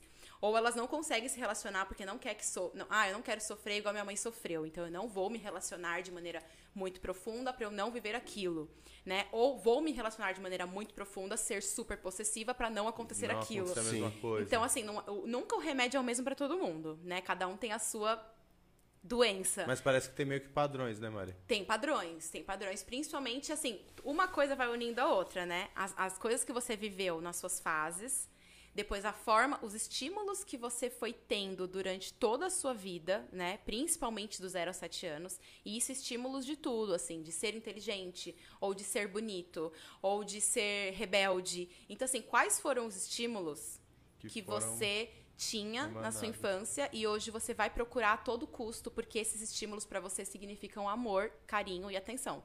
Então, eu sempre tive meus estímulos de inteligente, certinha e boazinha. Então, quando eu sou adulta, eu tenho muita dificuldade em atrasar, eu tenho muita dificuldade em, em, por exemplo, ah, você falou pega a água verde, eu peguei a laranja, você falou, ah, eu falei a verde, mas tudo bem. E eu, Não, tipo, tudo bem. mas eu errei. Eu errei? Não, ele- não, ele não falou verde, porque eu ia saber que é verde. Sabe? E isso em tudo na vida, no relacionamento. Tipo, às vezes, às vezes eu esqueço uma coisa, esse dia foi isso, né, amor? Eu esqueci uma coisa, daí ele- aí o Caio falou assim pra mim: Nossa, eu não tô acostumada com você esquecer as coisas, você nunca esquece as coisas. Aí eu fiquei tipo, Puta que pariu. Mano, aí eu fiquei puta. Aí tipo, eu queria brigar com ele. Não briguei por quê? Porque eu já conheço o meu padrão. Então eu me, eu me travo.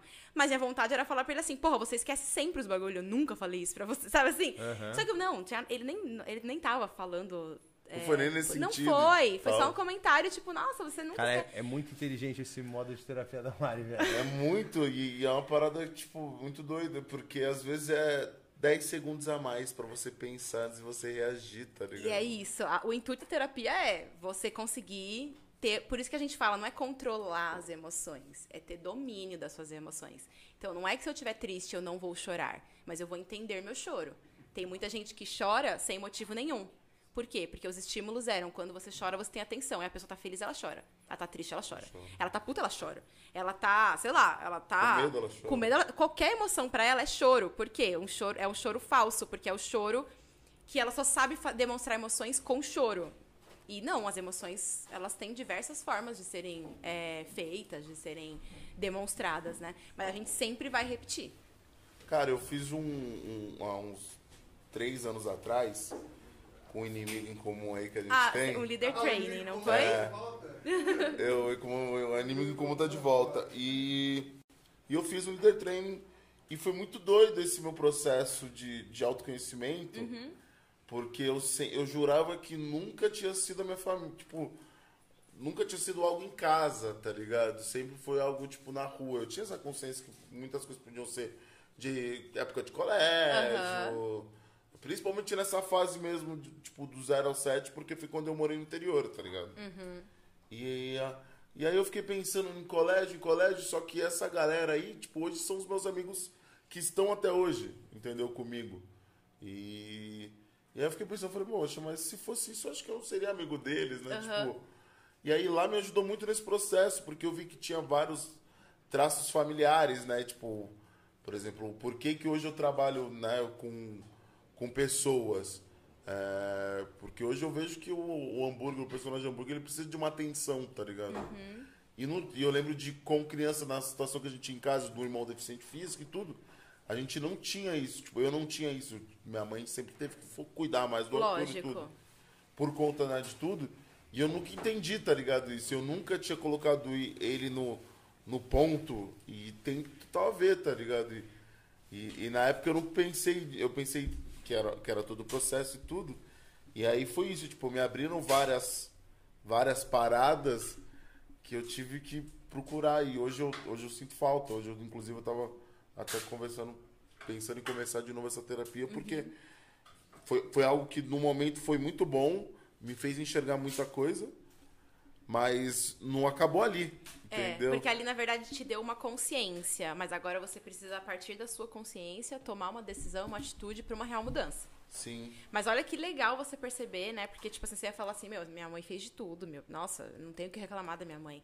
Ah, ia- então a Mari não tá falando pra eu ter raiva da minha mãe? Jamais. Não. Né? Mas assim, é, lembra, a gente não tá falando com o bug de hoje, né? A gente tá falando Agora, que- se eu tivesse, assim, num podcast com o bug de 5, 6 anos, não sei a idade que foi, pode ser que ele tá falando assim, não, porque minha mãe, Ah, é, com certeza. ela não olha, pra- ela não pergunta pra mim se eu tô bem. Não, porque minha mãe, eu chamo ela e ela tá sempre ocupada. Ah, porque minha mãe tal.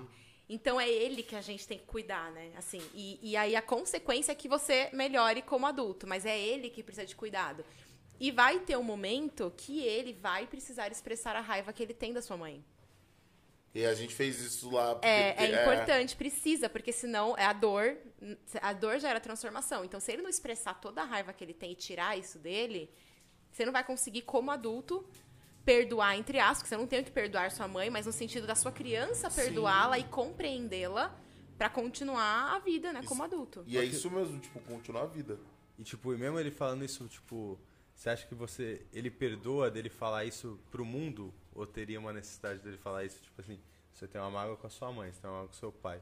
Você teria que falar isso com ela diretamente ou não? Você acha que da pessoa pôr pra fora Eu, eu sempre trabalho assim, eu acho que depende da situação. Vamos supor, se ele falar pra mim assim, Má, minha mãe, meu, é super parceira, a minha mãe, ela, ela se trabalha, ela vai, ela, ela gosta dessas coisas, tal. É, eu tenho muito contato com ela e tal. Eu ia falar, que da hora, liga pra ela, então, e, Fala, ou, tá ou chama ela pra almoçar e fala. Agora, assim, putz, Má, minha mãe é mal fechada, minha mãe nem acredita nesse bagulho, tal. Sua mãe vai se magoar se você falar sobre isso? Minha mãe vai se magoar. Então, a gente não precisa envolver uma outra pessoa. É, eu não, eu não envolvi. É, não precisa, entendeu? Por quê? Porque o lance é ele com a criança dele. Até porque a, a gente falar com a mãe dele hoje, a gente não vai estar falando com a mãe dele de antes. de tantos anos atrás? É.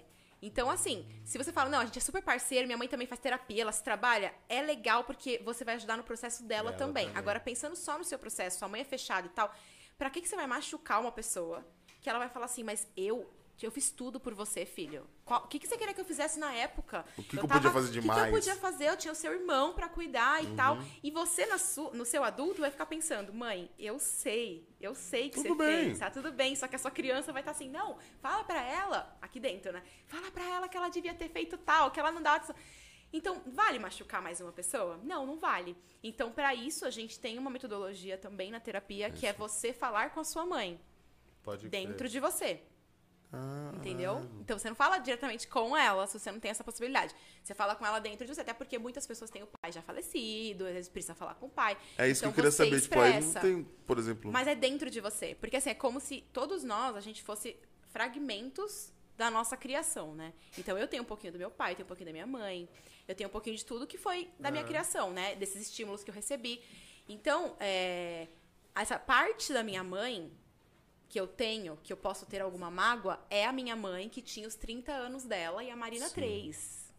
A minha mãe de hoje é super parceira. Ela estaria aqui comigo se ela não estivesse viajando, fazendo vídeo, fazendo stories, amando, sabe assim? Sim, sim. Ela certeza tá online comentando, ela Ah, postou, brava. sabe assim? Então, é, minha mãe de agora não é minha mãe de 30. Então, quando eu tenho que expressar minha raiva pra minha mãe e falar, não, porque você mandava eu engolir o choro, você mandava eu ir pra escola mesmo quando eu tava vomitando, você falava que eu, vomitava, eu podia vomitar no banheiro e tinha que ficar lá na escola. E Minha mãe de hoje ia chorar muito, porque não é o que ela acredita. Hoje, se eu tivesse, sei lá, com um encravado, ela fala, filha, falta no trabalho. Fica tranquilinha Não em casa. Só que minha mãe de hoje, a minha mãe de 30, ela queria ser dura pra Marina, pra Marina ser uma boa profissional. Então, eu expressar raiva pra minha mãe que tem 50 e poucos hoje, não é a mesma Não coisa, ia. porque não é ela agora. Então, eu tenho que expressar raiva pra minha mãe de 30 e falar pra ela, porque foi ela que falou com a Marina. Faz sentido? É meio louco. Faz, mas- é Não, meio louco, fez mas total faz sentido. Porque senão você acha que tem que falar com uma pessoa, machucar a pessoa, e não é o que ela vive hoje, sabe? E, e nessa parada é muito doido, né? Porque, tipo assim, você vai trabalhar isso em você deve, tem, ah, deve não, acho que tem que ser uma, uma parada diária, né? Tipo, Uhum. vou dar um exemplo, se você, é, no meu caso que eu ainda convivo com a minha mãe diariamente, Sim. tá ligado?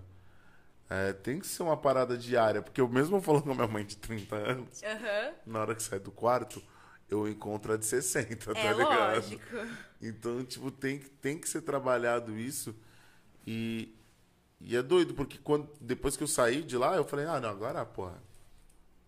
Porque você sai de lá, Pronto. o mundo é meu. Eu acho que eu posso abraçar uma árvore e eu vou, e vou ser um ser humano melhor e bum, bum, bum. Só que não, mano, é o trabalho diário e é uma parada que, assim, às vezes a a gente sempre brincava que falava assim, pô, e aí, mano, cadê aquela, cadê aquela parada toda? Vou dar Não, só um adentro. A, a sua mãe tá pedindo desculpa, Mari. Ah, não falei, coitada, mãe. Não precisa pedir desculpa. Eu te amo, tá tudo bem. Já trabalhei na terapia, isso. Águas Mas- passadas, Águas já passadas. foi. Já trabalhamos isso juntas, É, foi isso né? que fez ela ser essa mega profissional também. Foi, e eu Tu- falo isso, eu sou assim hoje também. por causa disso, É né? claro. Tudo eu, sou fruto do, da, da sua criação com meu pai e tal. Então, mas eu sei porque machuca, tá vendo? Machuca as pessoas, mesmo que ela tá Ah. acostumada que eu sempre falo sobre isso. Mas ela deve ficar pensando por quê, né? E tudo bem, era o que ela era a ferramenta que ela tinha naquele Sim. momento. Se eu tivesse um filho hoje, eu ia, eu ia usar as ferramentas que eu tenho hoje. A gente A usa sua o mãe, que tem. palavras dela. Eu aprendi a ser mãe com, você. Obrigada por você existir. Ah, viu? Ela é Ah, perfeita. foda. Que é a primeira filha, né? Quem? A irmã. Aí, sua irmã também, Mari. É, minha família, gente, é Zica. isso. Família é obrigada tá, tá assistindo, É, né? obrigado. Minha mãe deve estar online. Então, viu? Que irado, gente. Pô, eu- e, e- é doido. É, nossa, é muito complexo tudo É. isso, cara. Não, e assim, o, o- a gente trabalha muito também com scripts de vida. Hum. Que é o lance de, de mesmo quando você tem consciência de uma atitude que você tá e você não quer que isso se repita, isso continua se repetindo. E é justamente por conta da criação que nós tivemos, tudo que a gente absorve, esses estímulos, as mensagens dos nossos pais, é, ou não só dos nossos pais. Às vezes, meu, eu vivi muito com a minha avó, por exemplo. Eu tenho uma parte minha que tem estímulos da minha avó. Eu sabia lidar com a minha avó, eu sabia o que ela queria que eu fizesse e tal. Então, quais são os estímulos que minha avó achava importante, o que meu pai achava importante, que minha mãe achava? E isso vai formando quem eu sou. E aí é como se todos nós estivéssemos em uma um trilho de trem, né? E aí, nesse trilho de trem, a gente tem o nosso maquinário e a gente tá indo pra frente, certo? E aí você fala, poxa, mas eu queria ir pra, pra direita. Mas o trilho não tá pra direita, o trilho tá reto nesse momento. E depois ele vira pra esquerda. Mas eu quero ir muito pra direita. Tudo bem, mas o trilho tá aqui. Então, mesmo quando eu forço muito o, meu- o- o trem pra ir fora do trilho, não dá, porque é trilho de trem, né? E aí eu continuo no trilho de trem. Isso é o script, que é eu quero sair do padrão que eu tô Mas- vivendo, mas tem uma coisa muito mais forte que me puxa. Então, mesmo quando eu tô tentando virar ali, tem alguma coisa que me volta pra onde eu não queria estar. E aí você descobrir o seu script, a gente chama de você tem que quebrar o script de vida. Quando você quebra o seu script de vida, é quando você sai do trem e aí você anda descalço pra onde você quiser. Você sai de um trilho, né? Enquanto você tá no trilho, você tá repetindo o padrão. Então, todas as coisas você fala assim, ah, mas eu não, não queria estar fazendo isso, mas toda vez acontece. Nossa, toda vez meu chefe não gosta de mim. Toda vez. Ah, toda vez eu fico com caras que não querem nada sério. Toda vez eu fico com meninas que depois que eu me apaixono terminam comigo. Peraí, se é toda vez, o problema não é com a pessoa, o problema é com você, porque o padrão é seu. Quais são as ações, as atitudes que você tem tomado que fazem com que o padrão sempre se repita e você viva num trilho de trem? Repetindo um padrão. E normalmente esse padrão que você repete, você tá honrando alguém da sua família. Então, por exemplo, assim, você tá repetindo um padrão e você fala assim, meu, eu jurava, quando minha mãe fazia isso, eu falava que era Eu nunca ia fazer isso. porre, eu falei que eu não fazia, olha, eu tô fazendo igual a minha mãe. Você gritou com seu filho, você fala, "Ah, tô fazendo igual meu pai. Meu pai fazia isso, eu odiava que ele fazia isso, eu tô fazendo. Por quê? Porque o trilho de trem, você honra a sua família, você entra no trilho de trem deles. Então, tipo assim, você ama tanto a pessoa que você entra no mesmo, no mesmo Sim. trem e repete o trilho. E aí você acaba vivendo situações e repetições e, se- e incansáveis, assim, você não consegue parar. Caraca, então, tipo, aquela parada é real, né? A maçã, ela nunca vai cair longe da árvore. Não, é. Por mais que você queira negar isso, vem em você. Mesmo que você fale assim, não, mas meu pai era alcoólatra, então hoje eu não posso beber bebida alcoólica, eu não me relaciono com quem bebe, eu não. Ah, você tá bebendo? Então eu não vou mais ficar na mesa com você. Você ainda tá no trilho de trem, só que agora você tá fazendo o anti-script. Ou ao contrário. Que é o contrário, seu trem tá indo pro lado. Porque se você quiser beber uma cervejinha, você também não pode. Por quê? Porque é contra tudo que você acredita. Então você não tá andando descalço no mato. Você tá no trilho do trem, só que você tá indo de. Caminho inverso. né? Você tá indo inverso, muitas entendeu? vezes é até pior, porque você se priva de muita coisa no, no Só porque caso. você quer honrar o fato de que seu pai Um foi fardo. aquilo e você não quer. Ou seja, você não tá tendo domínio da sua vida. Você tá seguindo um script como se fosse um roteirinho que alguém te deu. E esse alguém é a sua criança que roteirizou pra você. Caralho, mano. E ela roteirizou, tipo assim, ó, repita as situações e tal. Aí você fica nesse trilho repetindo as situações. Aí, Mari, seu pai brotou também. ó. Papai te ama também, viu? Gostei, gostei. pai, você eu é tão amo igual a vocês mim. também. é, eu sou bem Foda. parecida com meu pai, isso é verdade. É. É, sou. Eu honro muito algumas atitudes deles. Boas e ruins. e, tem, e tem. Você falou de ser, parecido, ser bem parecido com seu pai. Tem um lance, tipo, tem um padrão nisso? É, a menina vai ser mais parecida com o pai, o menino vai ser parecido com a mãe, ou não? Não. Não isso tem, não isso não tem, existe. não tem. Você, na verdade, é, E quando por que fica mais parecida? Tipo, assim, quando você nasce, eu sempre gosto de exemplos lúdicos assim, não, né, Pra por todo favor. mundo- pra Até mundo nós aqui entender. precisa ser. É, quando você nasce, é como se você nasceu e aí você tivesse num, num estacionamento. Sabe aqueles estacionamentos que são várias vaguinhas? Sim. Várias vaguinhas. Quando você nasce, você tá com o estacionamento ali. Vamos supor, eu sou a primeira filha. Então, quando eu nasci, o estacionamento estava vazio, porque eu era a primeira, a primeira filha. E aí, tinha vagas meio largadas, assim, tipo com barro, sujas. E tinham outras vagas que tinham flores, que tinham pisca-pisca, que eram vagas mais bonitas. Então, quando eu cheguei, eu escolhi a minha vaga. E aí eu entrei, eu, eu estacionei o meu carrinho na vaga de filha inteligente, que tava brilhando ali e tal.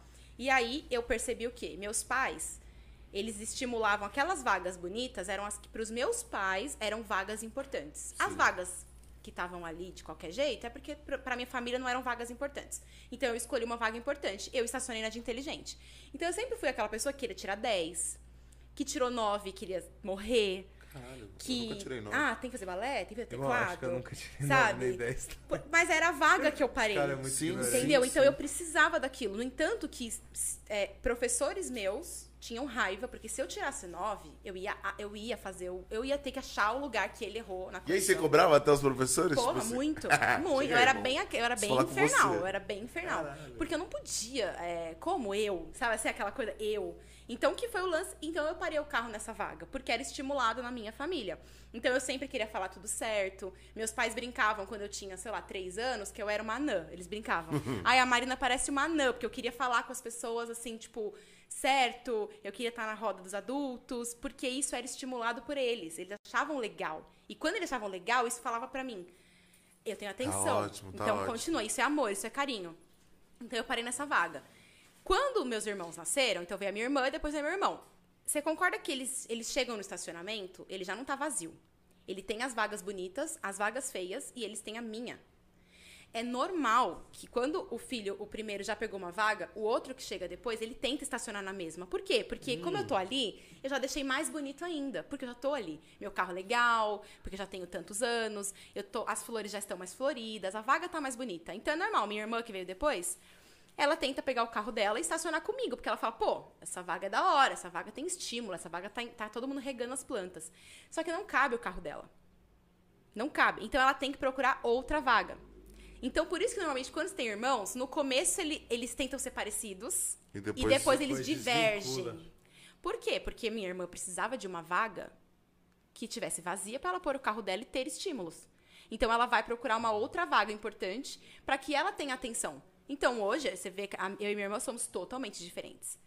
E, e em algumas coisas nós somos iguais? Somos. Mas você vê que, assim, é, externamente nós somos bem diferentes. Gostos, coisas que, fiz- que fizemos na vida e tal. Por quê? Porque as vagas foram diferentes. E quando meu irmão chegou, já tinha duas pessoas na vaga. Ele tinha que procurar. Ela já colocou aquela outra vaga lá. no- vaga. É já tipo a A última mais vaga. Aquela lá suja, né? Não. mas ele procurou uma outra que fosse estimulada. Por quê? Sim. Porque você vai numa vaga, você tenta. Então, por exemplo, assim, ah, é, pode ser que teve alguma vez, eu não me lembro, mas pode ser que eu tenha, eu tenha tentado ser rebelde. Pode ser. Mas pode ser que meus pais não, não ligaram. Ou seja, era uma vaga suja que meus pais não, não estimulavam pra eles, não me davam atenção por isso. Ah, você tá rebelde? Tá, então fica aí, então. Sabe? Tipo, não era uma coisa estimulada. Agora, quando eu tirava 10, não. Era motivo de falar pra todo mundo. Era Parabéns. motivo de tal. Ou pode ser que tem algumas famílias que quando você é um filho rebelde, você é estimulado. E esse estímulo, gente, não tem que ser positivo toda Aham. vez. Ele é estímulo, pode ser positivo ou negativo. Tem filho que é rebelde pra levar bronca do pai, porque é a única hora que ele fala com o pai dele. O pai dele não dá atenção pra ele. Então, quando eu sou rebelde, sou chamado na diretoria, eu levo uma advertência, ou minha Pô, mãe tá aí. reclama, meu pai fala comigo. Entendeu? Senão, Ah. meu pai não fala comigo. O único tempo que eu tenho com meu pai é quando eu sou rebelde. Então, Tá a aí. vaga do carro estimulada pelo meu pai é rebelde. É lá que eu paro meu carro. Eu tô sempre rebelde, eu tô sempre nananã, eu sempre sou extravagante pra meu pai olhar pra mim. Tá aí, entendi. As 12 psicólogas agora faz sentido. faz sentido, faz sentido. É, mas é, sem- é, é- é mais ou menos isso. As nossas Faz sentido, atitudes. cara. Mas era seu pai ou sua mãe? Minha mãe. Minha mãe, porque era sempre ela que ia no colégio, pô. Então, era a única hora que ela parava de cuidar do seu É, irmão. ia lá, Ia ter lá. que resolver o BO e tal. E ela falava, ó, tá vendo? E aí resolvia nada Agora daquela, eu tenho mas- que tal. E aí ela tinha que conversar com você. Pô, apanhei, hein, pai. ter que bater no gordinho. Então, mas o apanhar é um tipo Também. de estímulo muito forte. Uma criança, quando apanha por determinada atitude, ela sabe que toda vez que ela fizer aquela atitude, ela vai apanhar. Então, primeiro ela vai falar assim: brinca comigo? Não consigo agora. Brinca comigo? Não consigo agora. Pois vou derrubar água nesse microfone aqui que você vai me bater. Você vai... Comigo você vai ficar. É brincando, aí você não pode. quebrava, Só mas- que eu sei que quando eu faço merda, você, bri- você, você me bate. Atenção eu vou então, ter, fala aí. atenção eu vou ter, batendo ou brincando. Você que sabe. Entendeu? E a criança faz isso. E claramente que nada é consciente, né? A gente Sim, não pensa nisso. Lógico. Mas é a vaga do carro. E nisso fica na sua vida adulta. Então, hoje, por exemplo, você fala assim, não, eu gosto de atenção, eu gosto de tal. Porque a vaga do seu carro ainda tá ali. Caraca, que doideira, mano. E, a- e, e, e aí, tipo, só voltando às vagas, né? É, você en- entrou nessa vaga e através disso você tem mais a se identificar com o seu pai ou com a sua mãe. Ou não, ou com os dois. Na tipo. verdade, você vai, você nessa vaga, você vai ter sempre o que o, que, o estímulo mais importante pra você. Pode ser do seu pai ou da sua mãe. Entendi. E aí, nesse caso, que você honra um ou honra outro. Então, por exemplo, é, não é quem você ama mais, não é nada É isso disso. que eu falo, isso não os tem a dois. ver com afeto. Não, isso pode você ter a ama os dois. ou com sentimento de raiva ou não, Pode. tanto faz. Até porque você pode falar assim, eu odeio meu pai. Eu amo minha mãe. E aí você repete todas as atitudes do seu pai. Por quê? Porque você honra seu pai. Porque no fundo você ama. Gente, a gente ama nossos pais. Lógico. A gente Sim, querendo ou não. Até se os pais. fazer. né, não tem o que fazer, a gente ama. Ou E tem são as aqueles pessoas. Filha da puta. Mas, Não, sabe, são as pessoas que, que deram a nossa vida. Então, mesmo quando a gente quer não gostar, a Lógico, gente tem o ama. sentimento Então, natural. infelizmente, a gente vai querer honrá-los de forma positiva ou negativa. Então, às vezes, você tem muita raiva do seu pai porque ele fez determinada coisa. Você faz isso só pra honrar o seu pai. De tanto amor que você tem por ele, você quer honrá-lo. E aí você acaba, ah, eu sou mais parecida? Não, é que você está honrando mais o seu pai ou você está honrando mais as atitudes da sua mãe. Ai, quando você dá chilique, você parece a mãe. Você está honrando uma atitude que provavelmente você não gostava, mas agora você honra pra ela, de tanto amor que você tem por ela. Caralho, muito foda isso. É bem. foda. Doideira, é muito É louco. muito complexo, tá ligado? Porque, tipo, você tá falando de que muita coisa acontece em sete anos, ou seja, tipo. Uhum.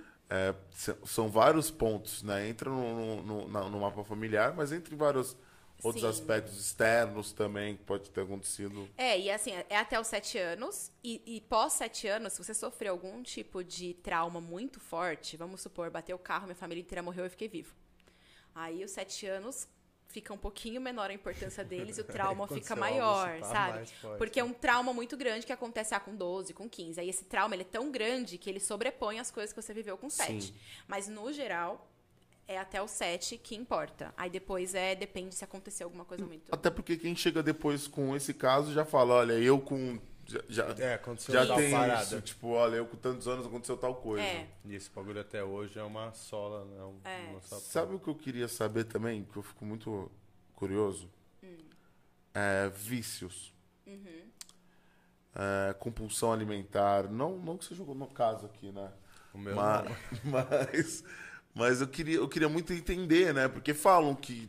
Tem tudo a ver. Então, eu queria, queria saber como, por exemplo, assim, por exemplo, hoje eu vejo que eu tenho uma compulsão alimentar.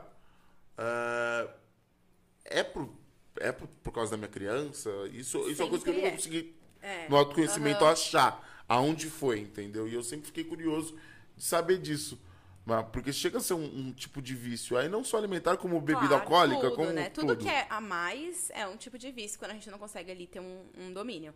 Sempre tem a ver com a sua criança, né? Tudo. Pra tudo na vida tem a ver com a sua criança. Às vezes foi uma coisa que aconteceu na infância, como eu falei pra vocês, como um evento primário. E aí pode ser que ficou quietinho lá no inconsciente um tempo, e aí alguma coisa aconteceu na adolescência como evento secundário, e aí começou a desencadear.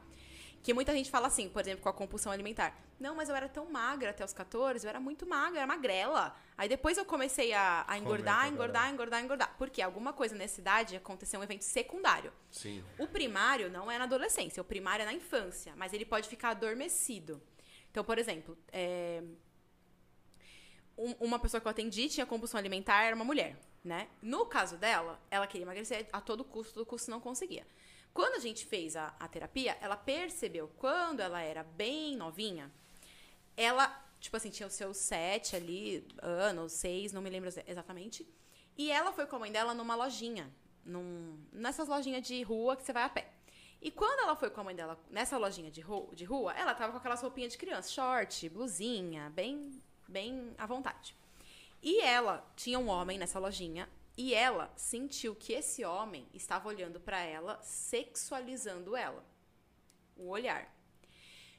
Isso é a memória que ela tem da criança dela. Pode ser que o homem estava olhando, pode ser que não. Só que a criança dela tem certeza que sim, isso que importa. Ou seja, se ele estava olhando, não, foda-se. Tanto faz já o caso. Na mente é, dela é já isso, era. na mente dela ele tava olhando. Então, ali naquele momento ela se sentiu super constrangida, mas É. meio sem entender, porque ela tinha seus 6, 7 anos, você não entende direito o que é sexualizar. Tudo bem, isso- esse evento ficou adormecido. Quando ela foi pra adolescência, aconteceu de um professor, no caso dela, olhar da mesma forma. E aí engatilhou a Numa consequência, numa situação ali, o professor teve o mesmo olhar que aquele homem lembrou naquela aquela vez. parada. Então, pra ela foi um gatilho que na hora que aconteceu, ela se sentiu como aquela criança de seis anos sexualizada. A partir dali, ela entendeu o quê? Qual que foi a interpretação da criança dela? Vou mudar o padrão do. Quando eu como eu não sou sexualizada porque eu vou engordar e pessoas, né, que é o que a sociedade impõe. Ela não vai sofrer Pessoas gordas não são sexualizadas, então se eu for uma pessoa mais gordinha, eu não vou ser sexualizada, porque a sociedade diz que só os magros que são, nananana. Com toda essa interpretação que a criança dela fez, ela entendeu que eu como, como, como, ninguém me olha assim. Eu como, como, como, ninguém me olha assim.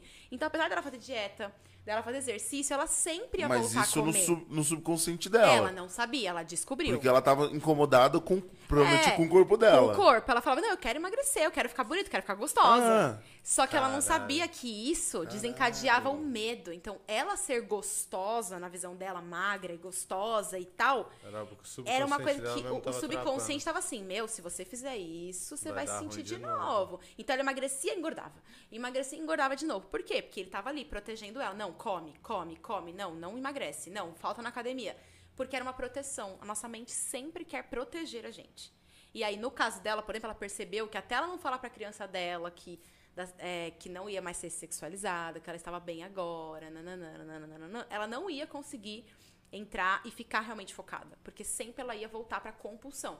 E isso a- acontece em diversas coisas. Às vezes o cigarro, ah, meu pai fumava, então eu odiava cheiro de cigarro, mas na verdade hoje o cheiro de cigarro é a única lembrança que eu tenho de conexão minha e dele. Então eu vou continuar fumando porque o cheiro honra e relembra aquela situação que eu tinha, minha família, e meu pai e minha mãe estavam felizes ali é, na mesa e ele com o cigarro dele. Então, assim, to- tudo vai ter uma explicação que a sua mente vai fazer com que você continue no vício e na compulsão. Ou fobia, por exemplo. Fobia tem muito isso. A pessoa acha que ela tem uma fobia, ah, porque quando eu tinha 18 anos eu fiquei presa no elevador. Tá, você ficou presa com quantas pessoas? Ah, cinco. A cinco tem fobia agora ou só você? Não, só eu tenho fobia agora. Então, peraí, não foi aquele dia naquele elevador. É porque na sua infância você passou por alguma coisa de evento primário Que esse foi o e secundário. aquele que engatilhou secundário deu gatilho. Não, a partir daquele dia eu tenho trauma. e quando você pergunta pra pessoa, desde quando você tem medo de entrar no mar? Ah, eu lembro que eu tenho medo porque quando eu tinha 12 anos eu me afoguei. Tá, mas tem um monte de gente que se afoga e depois tá de novo mergulhando como se não fosse nada. Inclusive eu, Entendeu? né, pai? Então, aí você lembra de uma coisa que aconteceu. Guarujá. É verdade. Você se afogou? Fui salvo pelos Ah, bombeiros ele e é muito doido esse cara aí, mano. Na verdade, só, vamos lá. barato até hoje, né? Conhece Então, mas você de não tem medo? Não. Então, conheço. Você tem aquela ilha lá, né? Uhum. Aí ele e mais seis É. acharam que era tranquilo ir nadando. Sempre tem uma pessoa com essa Porque ideia, é né? Por quê? Você próximo. tem um outro trouxa que Sempre- compra, é, né? O exato. cara que tem a ideia não foi. O trouxa tem o Ah. trouxa que compra. E aí foram. aí Você você imagina é, é helicóptero passando na praia, é dois jet ski, é Gente, bombeiro Você cercando. foi, não? Olha na cara. Ele tava vendo da areia também. De boinha. É. E ainda esse aqui saiu na hora que chegou no mar, os caras perguntam se tá bem, se tá bem. Ele, ele começou a dar um trote e falou assim: pô, tá, eu tô correndo, pô. Esse foi o Goma, não foi o não. foi o Goma, foi o Goma. O Goma saiu que eu. Eu saí com uma Ele vergonha. foi, tô correndo e tal. A praia inteira assistindo a cena. E O ele botou resgate. detalhe, vou contar aqui na Inter, quando você vai, quando os caras te salvam de jet ski, os caras não te põem no jet ski, né, pai? Os caras dão uma boia e te joga. Irmão, tu chegar nu lá, né, viado? Imagina, você aqui assim, pá, o bagulho eu cheguei com a bundona de fora, os caras só te soltam, pai. Joga lá, eu falei, ô, mano, que deselegante. Já dei um mergulho e fui sair lá do outro lado. Nem Gente. fudendo que eu vou sair aqui nessa multidão. Você entendendo? Tipo, lá, eu tenho medo de água, eu tenho medo de água. Eu tenho medo de água. Porque eu, eu lembro com 4 anos meu time jogou na piscina, tá ligado? Então, é. Meu time jogou na É piscina. da hora de um, né, mano? Não, eu tenho medo, mas tipo, isso não me impede de nadar, entendeu? É isso que eu, que eu, que eu acho óbvio que me por exemplo, assim, eu não gosto de nem, nada que eu não vejo fundo. Então, Porque pode te remeter a Vai. uma situação, porque quando você tinha 4 anos, você não vê o fundo, né? Porra. entendeu? E aí eu não gosto, por exemplo, mar aberto, é, rio, essas paradas já não é comigo. E aí tudo Já isso... não é comigo. Não, não é, nunca foi. E- Não, com certeza, porque tem esse medo, vai ter essa insegurança. É a sua criança falando, não entra aí, pelo amor de Deus. Caraca, é muito louco isso, mano. Que você é um cara medroso, né, irmão? Pra esses Eu sou pra tudo. Eu sou pra tudo. Eu sou o cara que. Você é medroso. Muito. Ele é. Tipo, eu vou 10 vezes no Beto Carreiro no ano e nunca fui numa montanha russa. E assim, Mas é medo de quê? não sei. Ele tem medo de Eu tudo. penso que eu vou Quando nós era e morrer. moleque. Lembra uma vez, você tava lá em casa assistindo linha direta. Aí ele, Não, mas fez, tem que descer pra buscar. ele fez minha mãe subir com ele, mano. É. Ele morava no andar de cima. Pô, mas botou linha direta. Quem botou linha direta? Só esse, cara. Era da hora 8 direta. anos, vê linha direta. Aí era o caso do menininho lá que tava sendo sequestrado há achou que 30 anos. Era isso, o programa foi isso, tá ligado? Meu, Ele achou que ia ter alguém no prédio. Ele tava amarradão. Era o Carlinhos, eu nunca vou esquecer. Era o menino Carlinhos. Não é, Caio? Esse moleque, ele desapareceu na década de 70. E o cara falando. Aí terminou de ver, eu falei, bah, legal. Agora alguém me leva embora, que eu não vou conseguir subir. Por quê? Porque nosso prédio era um prédio que tem um corredor grande. E no fundo, tipo, ficava escuro.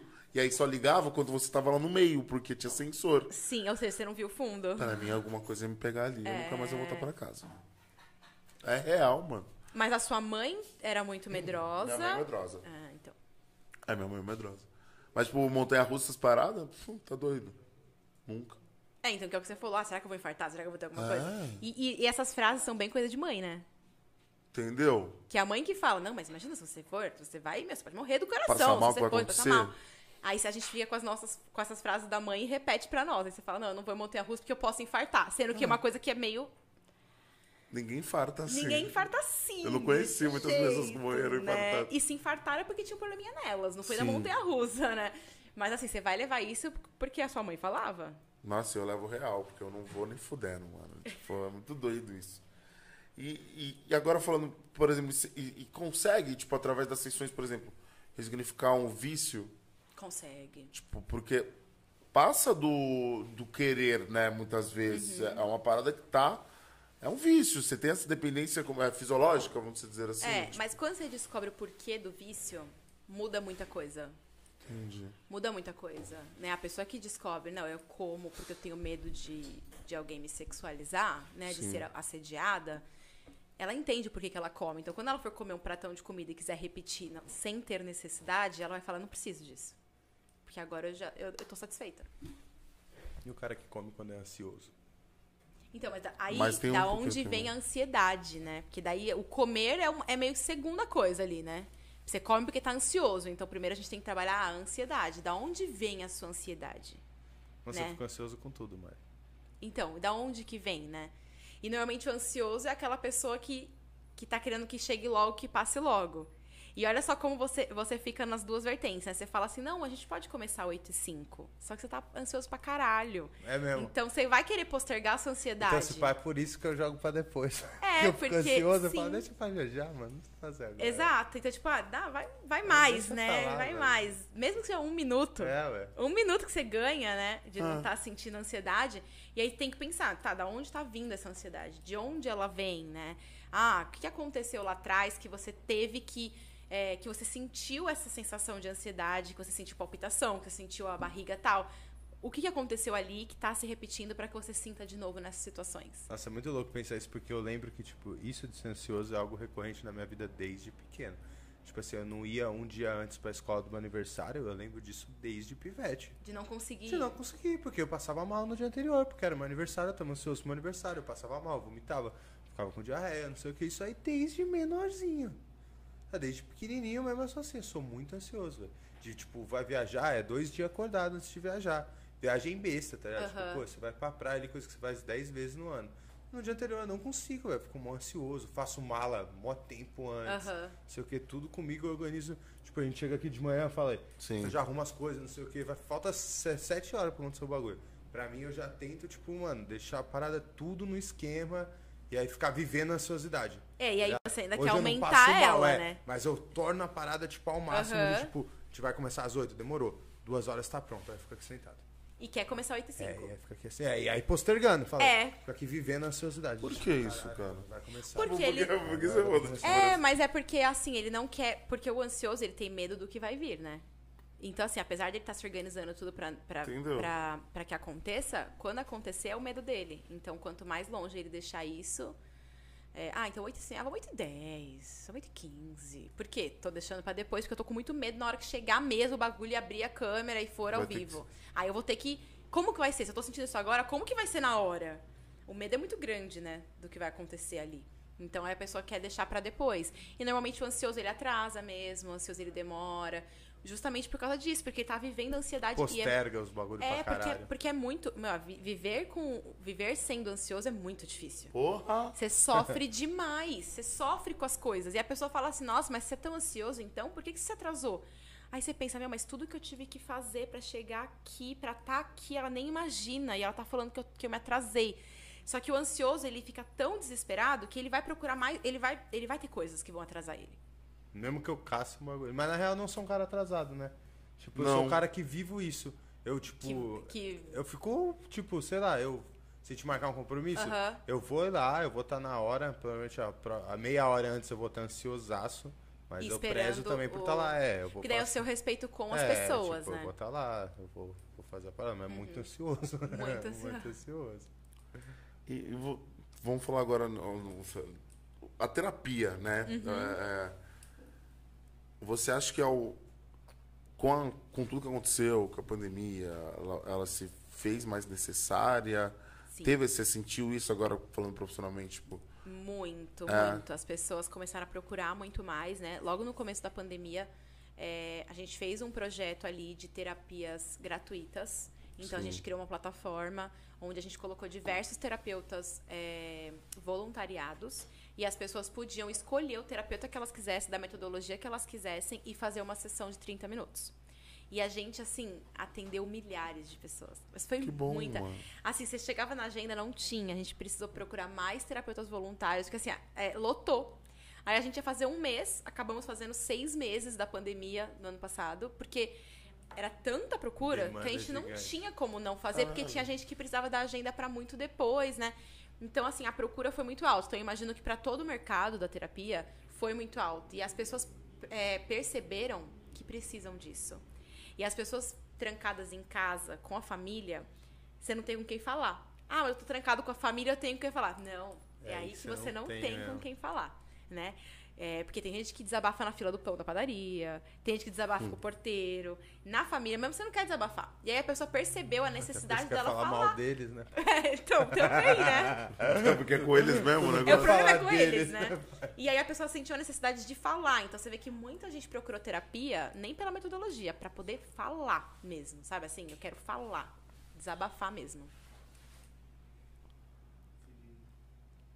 Comentários da live, né? Comentários, perguntas, tem muitas. A live tá muito famosa. Tá não, pior que é real, mano. Né?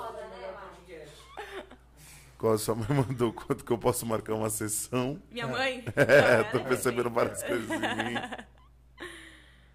Eu faço terapia indico. Tem uma da Cidinha muito boa. Ih, da Cidinha eu quero ler, porque a da Cidinha, a Cidinha sabe o que ela fala. Dona Cidinha sabe. É a última, pode descer tudo. É a última? É, ela mandou uma agora muito boa. Cadê? Que louco. Gente, eu sou péssimo com isso, mano. Bom, procura aí da sua mãe que eu tô curioso pra saber uma parada aqui, mano. É, o mercado ele, ele aumentou, ele aqueceu. Você mesmo falou que é era um projeto de um mês, se estendeu por seis meses. Mas a galera que comete, por exemplo, a galera que procurou, ela, ela, ela tende a manter ou, ou, ou as pessoas têm esse bloqueio, tipo assim, ai, não, fiz uma vez, olha, eu tô ótimo. Eu acho que tem as pessoas que realmente querem fugir, e aí elas vão fugir, não importa o que aconteça. Mas eu acho que foi bom para as pessoas que começaram a falarem: nossa, isso é terapia? Putz, é um negócio mó legal, é um negócio que faz muito bem pra mim. Não é uma coisa que a galera falava que era, ou que eu achava que era, que eu li que era. Então, assim, é, eu acho que foi muito bom para que quem gostou e tava afim de mudança, Sim. continuou. Quem tá ainda com medo e não tá no momento, mesma coisa. Tá no processo, vai chegar a hora dele, dela, é, sem problema nenhum. Mas quem, quem é, realmente aproveitou a terapia, vai continuar e com certeza não vai conseguir tirar isso da vida mais. E vai virando um hábito. Vai. Achou da sua mãe? Achei todas, ó. A produção mandou certinho, a gente tava Vamos lá. errado. A da minha mãe eu deixei por último porque é bobeira. Ela falou que essa história de eu ter me afogado não chegou assim pra ela. Vixe. Nunca chega, né? A história, cada boca É, que passa lógico. chega diferente, é natural. Só quem sabe o que aconteceu foi quem viu, né? Mas como sair do poder dependente? Qual é o remédio? A pessoa que tem esse poder de vítima ou poder de dependente, né? Que é a pessoa que ali dos 3 aos 6 anos, 7 anos, precisava ter tido autonomia e não teve. Essa pessoa, ela precisa muito ter o domínio sobre a própria vida agora e tomar as próprias decisões. E eu acho que nada é do dia pra noite. Então não é assim, ah, então peraí, agora ela tem que montar uma empresa, mandar uma equipe e, e tomar decisão sozinha. Não. É ela escolher o lugar que ela vai jantar com o namorado à noite. Porque o poder de vítima, o poder de dependência, normalmente ele não decide as coisas. Ele quer que o outro decida. Ele quer, ah, não, escolhe você. E muitas vezes ele até fala assim, ah, mas eu nem queria isso. Eu queria outro. Mas, porra, então por que você não falou? Você não falou nada. Mas ele, ele entra nesse lance, a pessoa entra nesse lance. Então ela tem que tomar pequenas atitudes dentro do dia dela que sejam próprias decisões. Seja um almoço, seja um, é, um jantar com o namorado, seja o chefe pedir opinião e ela dar a opinião, ao invés dela esperar alguém da mesa falar primeiro pra ela falar, ah, eu concordo com ele. Não, porra, fala sua opinião, né? Não, eu acho que tal. Ou alguém falar assim, eu acho que, que o podcast tem que ser oito. E a pessoa, não, oito não é um horário legal, acho que tem que ser dez. E todo mundo fala, não, acho que oito. Eu acho que tem que ser dez. Pode não ser dez, só que a minha opinião é dez. Porque o poder de dependente, ele, ah, é, né, dez, acho Tá que não, bom. acho que é oito mesmo. Então, não, fique com a sua opinião até o final e tenha autonomia sobre pequenas coisas pra depois você ter sobre gran- grandes coisas. É tudo começa com você no pequeno, né? E aí É. você vai fazendo a parada virar macro. E, e esse lance dos pequenos, você vai ver já que vai mudar muita coisa com a sua relação com os outros. Porque a partir do momento que o seu marido, por exemplo, ele sabe que ele casou com uma pessoa totalmente submissa e dependente e você muda pequenas atitudes de decisão, pra ele vai fazer diferença. Ah, mas de onde você tá tirando isso? Você nunca falou? eh, Você nunca falou que você queria tal coisa? É, mas agora eu quero. E vice-versa, né? Ou o homem pra mulher, porque normalmente os homens às vezes procuram mulheres mães que mandem neles. E aí depois ele tem uma opinião, aí a mulher, tipo, como assim você tem opinião? Até agora você não tinha? Então vai fazer mudanças nas relações também e, e é ótimo pra você. E como ajudar. E, e como. Tem, tem mais uma aqui. Tem uma boa última aí. E como ajudar as pessoas controladoras? As pessoas controladoras, elas precisam de segurança e afeto. Então, assim, como ajudar uma pessoa controladora se você tem uma namorada, por exemplo, eu, controladora, né? né, Mozi? Você sabe bem desse. Mais ou menos. como, com- né, como, que, como que, que você pode dar segurança e deixar com que eu demonstre sentimentos sem eu ter medo? Porque o controlador, ele engole o choro, ele não demonstra sentimento. Então, por exemplo, eu e o Caio, quando a gente já começou a, a, a namorar, eu já falava sobre isso, que eu já fazia terapia, então é muito diferente. Então, desde o começo eu falei pra ele, ó, eu tenho muita dificuldade de falar o que eu sinto. Eu tenho muita dificuldade de demonstrar, é, tal. E ele, então, quando ele fala pra mim assim, tá tudo bem? Eu falo, tá. Aí ele já, mas tá tudo bem mesmo? Aí eu falo, tá, tá tudo bem. Aí, hoje, a gente já tem, né, que a nossa intimidade permite, ele já fala assim, eu vou ter que perguntar de novo, porque não tá tudo bem. Você vai falar que tá tudo bem ou você não quer falar? Aí eu, é, tá péssimo. Ai, amor, tá muito ruim tal. Só que aí ele me deu a segurança de que eu Pra precisava. poder. Porque ele podia simplesmente falar assim, ai, tá bom, tá tudo bem, tá tudo bem. E aí. Entrar no Aí, BO. meu Deus, aí é B.O. Entrar no BO. Aí é BO. Então o controlador ele tem que ter segurança. Então eu tenho segurança por quê? Porque daqui uma semana ele não vai jogar na minha cara o que eu, o que eu expressei pra ele. Porque se um dia eu demonstrar algum sentimento e ele jogar na minha cara, eu perco a segurança nele. E aí eu nunca mais vou demonstrar. E é, é- é um caminho, perdeu, perdeu. Acabou. É, vai demorar muito pra reconquistar, Sim, né? Porque mas dá o- pra- o controlador demonstrar, abrir ali, se fechar de novo é muito difícil abrir de novo. Então, pra lidar com o controlador, paciência, segurança pra ele poder demonstrar e ele precisa entender que é, ele não tá sendo frágil, que é corajoso demonstrar sentimento. A gente acha às vezes que é, é fragilidade quem chora. Não, é corajoso quem tem coragem de chorar. Quem não chora não é corajoso, né? E uma frase que pra mim mudou muito assim na terapia quando eu, quando eu não conseguia demonstrar foi quando eu ouvi assim: é, "Ma, você não é uma pessoa íntegra".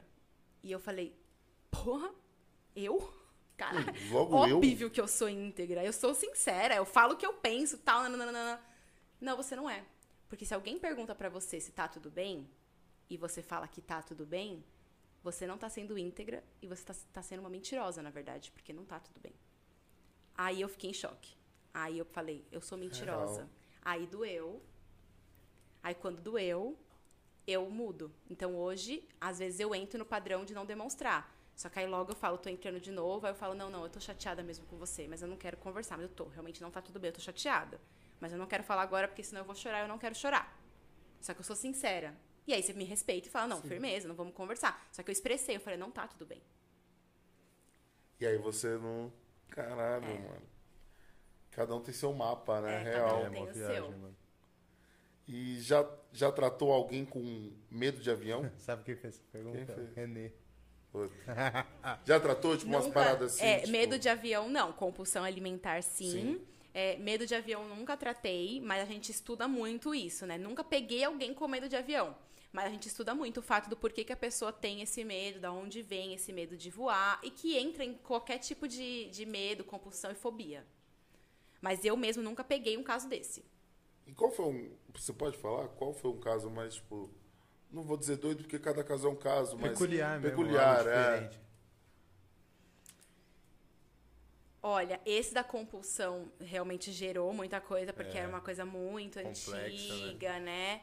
O, o lance do elevador também, que a pessoa do elevador, que eu falei do primário e secundário, ela, quando ela era pequena, a mãe dela derrubou ela do colo numa feira.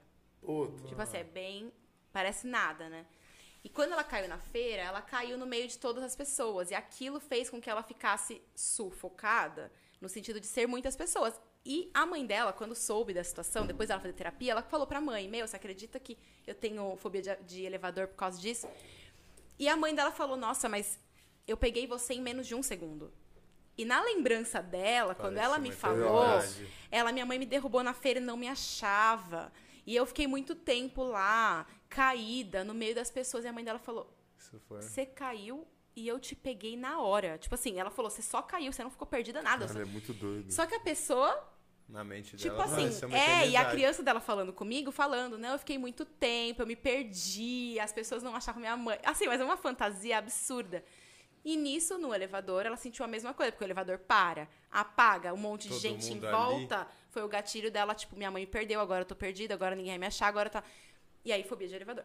Entendeu? Então, assim, é, essas, es- esses são bem casos peculiares de situações que parecem nada. É mesmo. E na verdade são tudo. E, e- né? e gera, e gera tudo isso. Tipo, hoje você é uma pessoa traumatizada numa parada que hoje, você, por exemplo, não tem como vo- você morar em São Paulo e viver sem elevador. É, pô. Entendeu? Tipo, uma hora ou outra você vai se esbarrar em algum. Sim. E avião também, Avião né? Porque se também. você quiser uma pessoa que, que viaje pra trabalhar ou que faça alguma coisa, você vai ter que cuidar do seu, Sim. do seu, do seu trauma, né? Porque será que eu não consigo entrar num avião? Então, será que eu vou deixar o avião me impedir, às vezes, de realizar alguma coisa porque eu não consigo? Tem gente que deixa. Kainan, deixa, Tem. Kainan.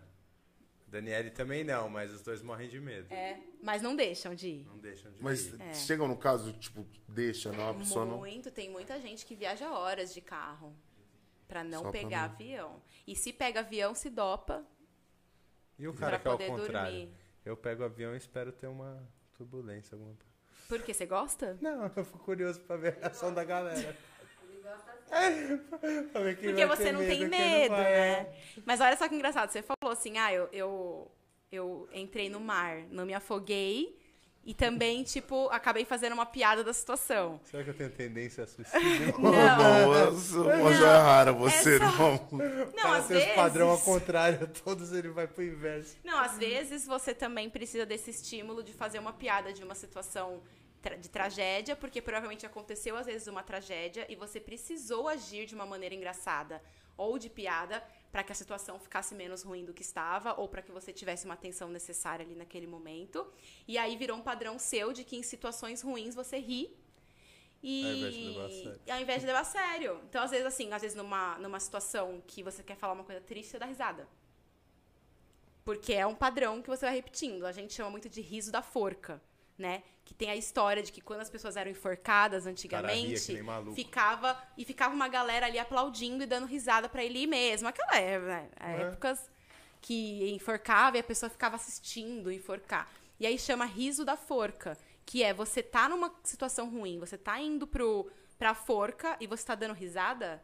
Por que, que você tá dando risada? É engraçado? Sabe assim? Sim, então sim. são coisas que. E tudo tem a ver. Você com certeza passou por uma situação que você precisou rir.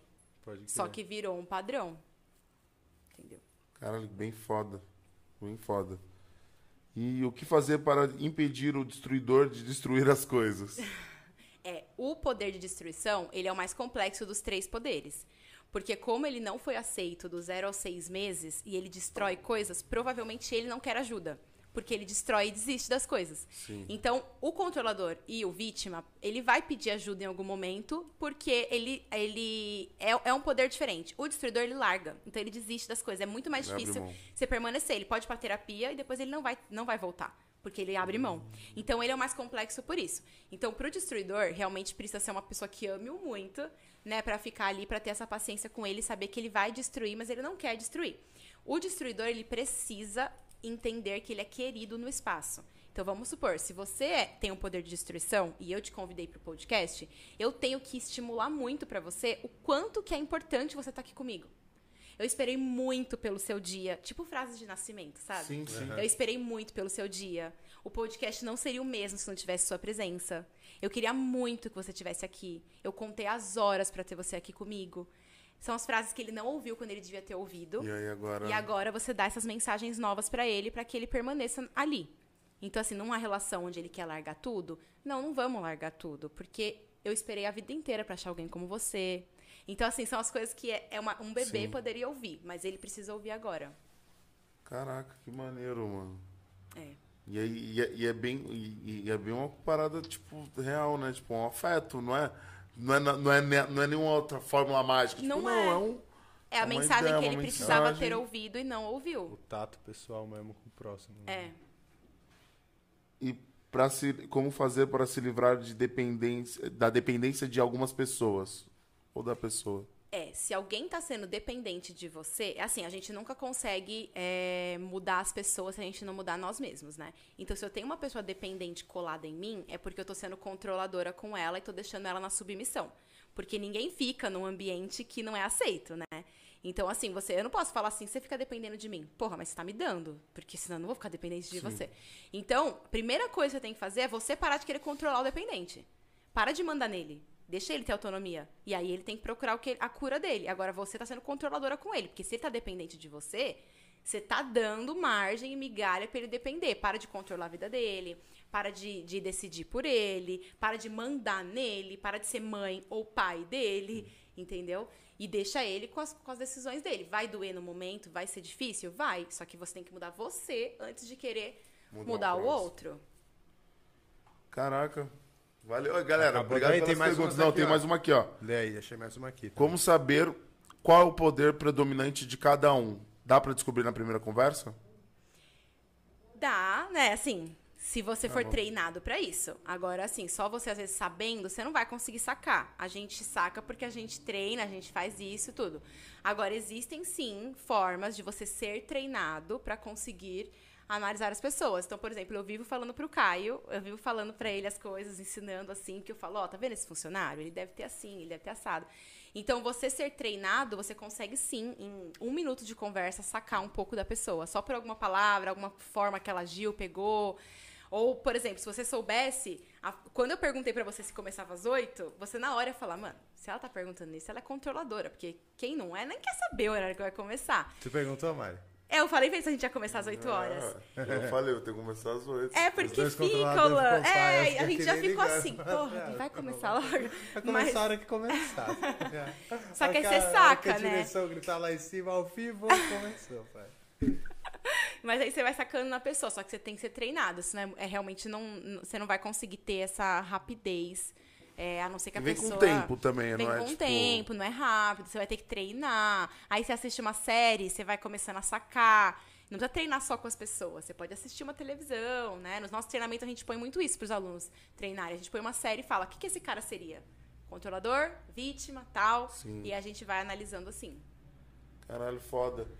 Isso é uma parada que eu queria saber agora de você. Ah, Que é trabalhar com a mente dos outros deve ser uma parada muito foda. Mas e quem trabalha, como você trabalha a sua mente? Como que é pra você? é, Entendeu? eu faço terapia. É, É, não- total, não largo mão, eu preciso. Eu É mesmo? preciso fazer. E, e principalmente em algumas fases da minha vida. Tem hora que eu paro um pouco, que eu não faço, aí logo depois eu. Não, eu tô precisando voltar, pô, preciso voltar de novo. Então, por exemplo, eu também sou uma pessoa ansiosa e a minha ansiedade ela vem em alergias ou gastrite. É as formas que, elas, que, ela, que ela aparece.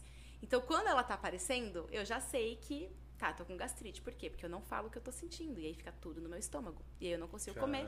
Então eu preciso da terapia pra falar. Aí eu vou pra terapia. Então, é, não é porque eu faço terapia que eu não preciso de terapia. Pelo contrário, eu só vou conseguir ajudar o outro se eu me ajudar primeiro. Porque senão eu vou ficar toda hora espelhando os meus problemas na pessoa que eu tô atendendo.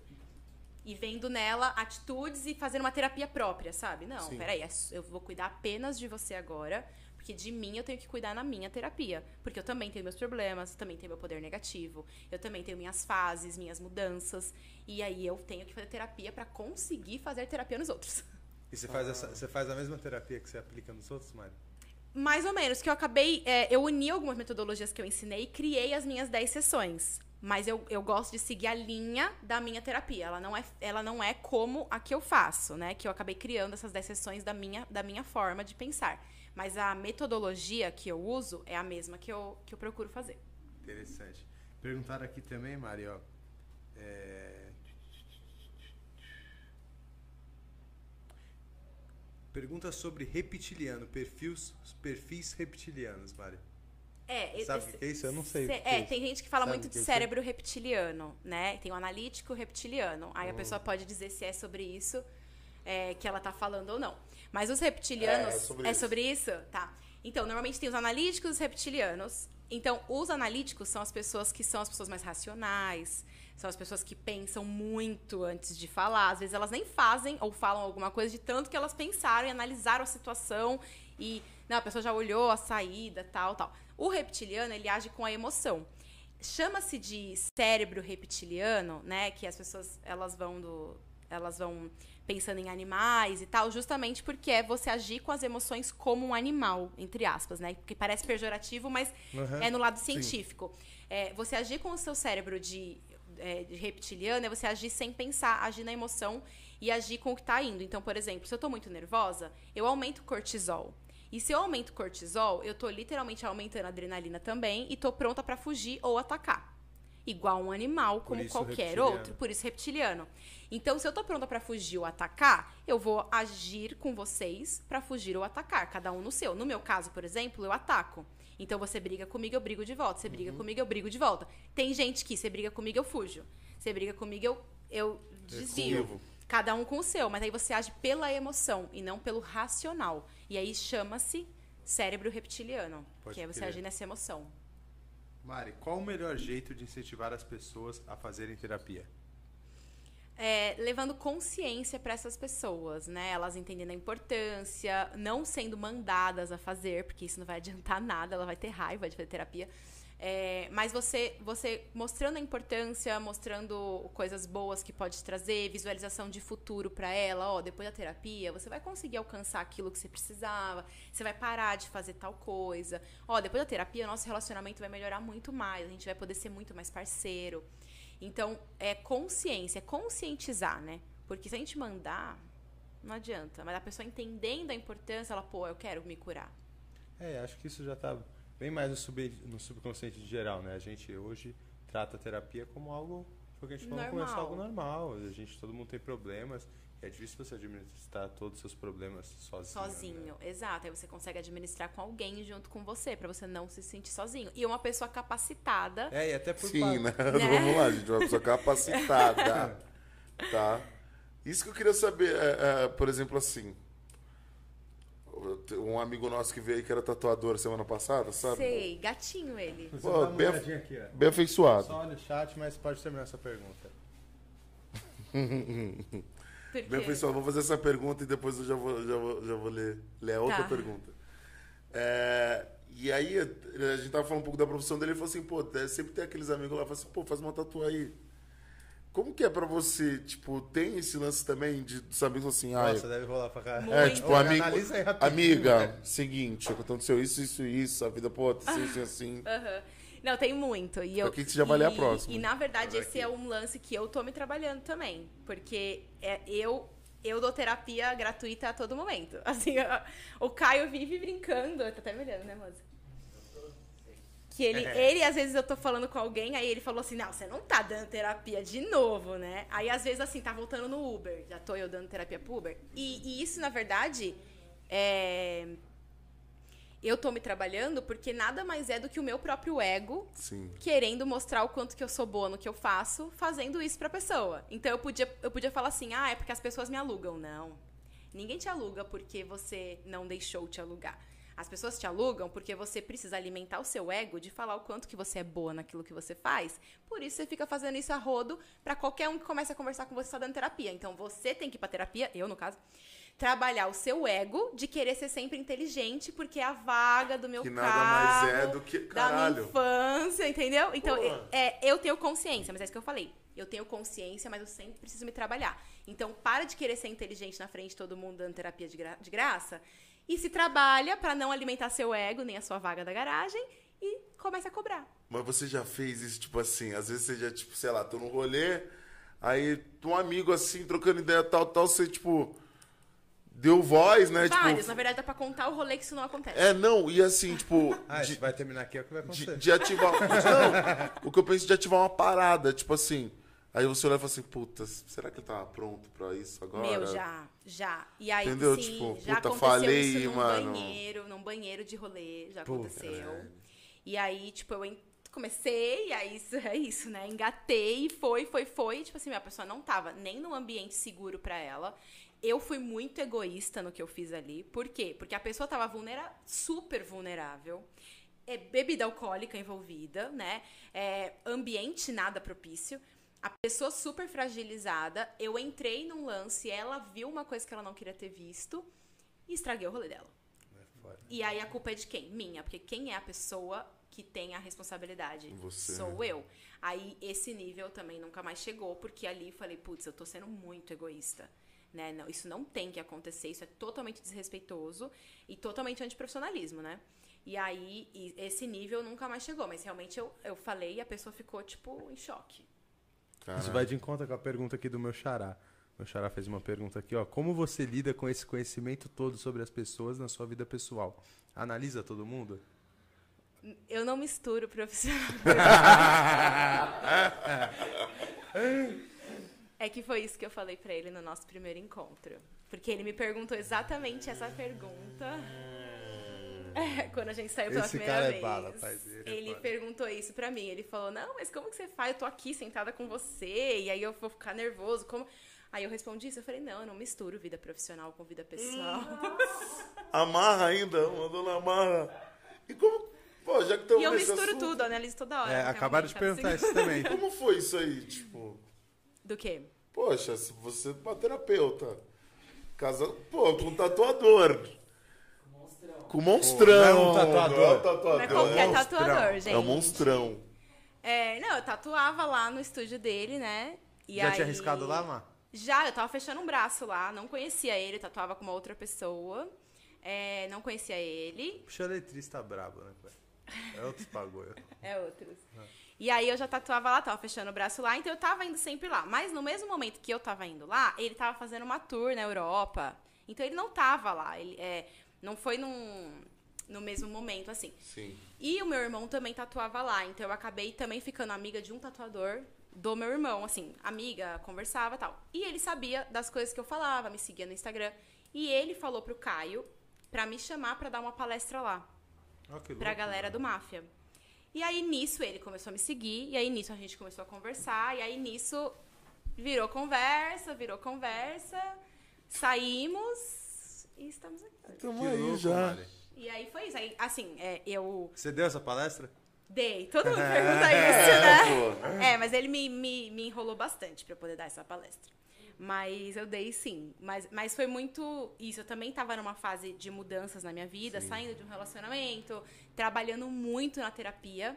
Então eu também tava nesse lance de é, demonstrar mais sentimentos. Então ele me pegou assim, melhorada, no sentido de eu tava pronta pra demonstrar o que eu sentia. Então, por exemplo, com ele eu sempre falei, tô com saudade, por exemplo. Então já foi, já teve esse lance. E ele também estava no momento da vida dele de mudanças. Então, na verdade, é, a gente brinca que foi destino, porque justamente os dois estavam propícios muito a acontecer. Né? No entanto, que aconteceu e acontece até hoje, né?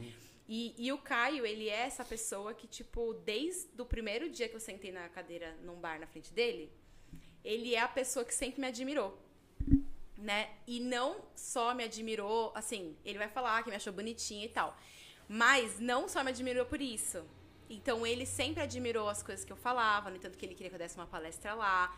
E isso preenche muito a minha vaga, né? Sim. Então, olha como uma coisa é ligada na outra. Então, ele sempre me achou muito inteligente e ele, antes de tudo, de várias coisas, ele sempre me admirou. E a admiração, pra mim, sempre vem antes de qualquer coisa. No meu caso, no, no meu, no meu, Na no meu- na minha vaga, no meu modelo de amor, de afeto, a admiração ela vem primeiro. Então, antes até dele se apaixonar por mim, que é uma coisa que se constrói, né, do dia pra noite, ele me admirava. E a mesma coisa comigo. Antes de eu me apaixonar por ele, eu já admirava ele no trabalho, na forma que ele lidava com as coisas dele e tal. Então foi isso meio que, que fez com que a gente ficasse junto desde o começo até hoje. Essa admiração antes até de amor. Porra, lindo, hein, gente? Que Lindo, isso. lindo. E o Caio tem dessas, né, mano? Eu, quando eu conheci o Caio também, Lindo. achei ele sangue bom de primeira, mano. E ele é mesmo. Caio é moleque Não, vocês dois, pô, sem palavras, a gente tem a oportunidade aí de passar alguns momentos juntos Uhum. e, porra, foda pra caralho, tá ligado? E eu quero fazer uma pergunta agora pra você, cara. Você responde daí, tá ligado, irmão? Vixe. como que é namorar um, mano, tipo, namorar uma terapeuta? Às vezes o bicho pega? Então, como ela disse, na realidade, tipo assim, era uma coisa muito aberta, né? Pra mim é um mundo da hora também, que eu admiro, eu, eu, eu tenho curiosidade. Eu também tenho, também tenho vários bagulhos a ser tratado, né, mano? Então, tipo assim, e eu nem sei se de repente eu conseguiria tratar isso, se eu conseguiria, não é nem tratar, é tipo, conseguir entender que precisaria de um tratamento, entendeu? Ou de identificar que existia algo. Então, tipo, na realidade pra mim é muito bom, velho, porque tipo, a gente tem um negócio que às vezes a gente passa horas, né, conversando, a gente viaja muito, às vezes numa viagem de seis horas a gente não para de falar um minuto, tá ligado? Porque, tipo assim, tem muito papo, muito entendimento, tá ligado? Muito, é muito esclarecedor. Tipo, tem muita coisa que eu sei que eu passo pra ela e tem muita coisa que ela sabe e ela passa pra mim. Então, tipo assim, é óbvio que ela tem um, um lado mais é, é, intelectual, vamos dizer assim, mais ciência, mais intelectual. Eu tenho uma visão já, tipo, mais da vida, da rua, das coisas, assim, da... Então, tipo, eu aprendi de um jeito e ela vem e me explica, ó, isso que você aprendeu é, ref- refere-se a isso, isso e isso, tipo, uma forma mais científica da parada. E pra mim é, tipo, da hora demais, porque eu sempre achei legal, só queria entender, tá ligado? Então fica, tipo, essa parada. É, às, às vezes a gente, tipo, quando vê, mano, a gente, sei lá, tá três horas no banheiro, tá ligado?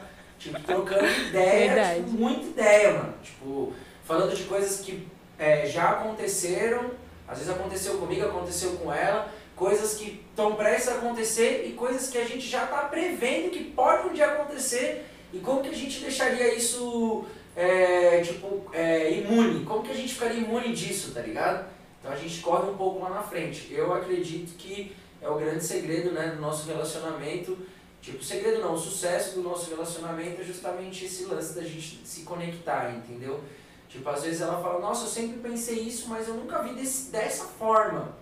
Tá ligado? E eu falava, nossa, eu sempre entendi esse bagulho, mas não sabia que esse bagulho chamava tal bagulho. Sim. Entendeu? Então isso é muito da hora, mas que foi foda sentar lá na mesa, no barzinho. Falei, mano, a mina tá meio, meio analisando o tempo Analisando inteiro. Se eu full ficar aqui time, né, batendo a perna, porque eu tô nervosão. Se eu roer, eu É. é porque eu tô nervoso, tá ligado? Se eu falar devagar é porque eu sou mole, tá ligado? Então, tipo, ficou. um- Até que eu perguntei pra ela, ela deu essa respostinha aí, mas que. Não colou, não colou, não colou. Não colou, não colou. Não colou. Fizeram uma pergunta parecida aqui Irado, também, mano. Lindo, lindo, lindo. Queria saber como é, como é para ela ser terapeuta, se ela consegue se desligar da profissão ou se fica o tempo todo analisando as pessoas. Eu fico o tempo, Tempo todo. todo, não É, o que eu tô me trabalhando é não ficar falando. Não, é não, agora confirmou, pai. É, eu, assim, eu tô me trabalhando pra realmente não me envolver e não mergulhar nas, nos processos das pessoas. Sim. E isso é, uma, isso é o que eu trabalho comigo, né, na minha terapia. Né? Eu não viver o seu processo, porque o seu processo é seu processo. Eu não posso viver ele com você, ou eu também não posso obrigar que você viva o processo. Aí eu tô vendo ali, eu tô tipo uma florzinha, tá quase, eu falo, meu, e vai. Será que se eu falar aquilo ele vai? Mas não é meu isso, é seu. Então eu não posso me meter nisso, porque é o meu ego. A mesma coisa que eu falei antes. Então eu tô me trabalhando porque eu não me envolvo. Então, assim, eu analiso as pessoas, não tem como. É, é um, é um xerox, você olha, é um, um- um leitor de barras, né? É, mas eu não me envolvo, eu não me meto, né? Justamente eu fico, Mas analisa. mas analiso. Tinha mais E uma posso te falar uma- aí, uma coisa, tipo assim. Eu falo, não, eu perguntar uma coisa, por exemplo, você, né, conheceu o Caio, você, pô, fechou o braço. Como é ser tatuado no- nesse mercado? Ser uma pessoa tatuada nesse mercado? Tem um preconceito? Como funciona isso? Ou não? Hoje em dia já. Ó, eu, eu imagino que tenha menos do que algumas pessoas viveram. Sim. né? Mas tem um lance assim, eu já ouvi muito de muitas pessoas mais velhas, assim, por exemplo, nossa, meu filho fez um piercing no nariz igual você e eu bati nele. Caralho, e ó, você é bom. tá, não, e tipo assim, você tá aqui onde você tá hoje. Eu não devia ter batido nele. Ai, que foda. Entendeu? Já a reflexão, Então eu já ouvi né? muito isso, tipo, nossa, meu filho sempre quis uma tatu e eu e tipo, é uma briga interna, mas ó, e você é tatuada, tipo, foda-se, não muda em nada. Não, e sabe? tipo, se espelha, tipo, legal, quebrou É, isso. então, assim, existe esse lance. de- eu já ouvi muito, porque eu trabalho muito com pessoas mais velhas do que eu. Sim. Então, eu já ouvi muita pessoa, tipo, repensando esse lance, sabe? Tipo, ah, eu te admiro e você tem tudo aquilo na qual eu não queria que meus filhos fizessem e Sim. não tem nada a E ver. não tem nada a ver. Então isso acontece muito. Então eu imagino que a pessoa tem um preconceito. Porque se ela tá me falando isso, é porque ela tem um preconceito. Eu nunca senti no sentido assim, a pessoa não me contratar ou tal por conta disso. Mas eu também, eu também acho que eu tenho uma posição privilegiada, né? Eu trabalho numa empresa que tem nome. Então, de lá, a Marina Paduim já vem com uma bagagem que acaba que a pessoa ela não vai Isso é reparar na minha tatu. Agora, pode ser que se eu tivesse num- numa caminhada desde o início sozinha, pode ser que eu tivesse tido mais preconceito do que eu tenho hoje. É que hoje a bagagem que eu trago é um privilégio pra mim de não é, de não deixar com que ninguém Sim. fale isso. A pessoa nem se sente à vontade de falar uma coisa dessa pra mim. Se ela pensa, ela vai pensar sozinha. Ela não vai querer falar isso pra mim.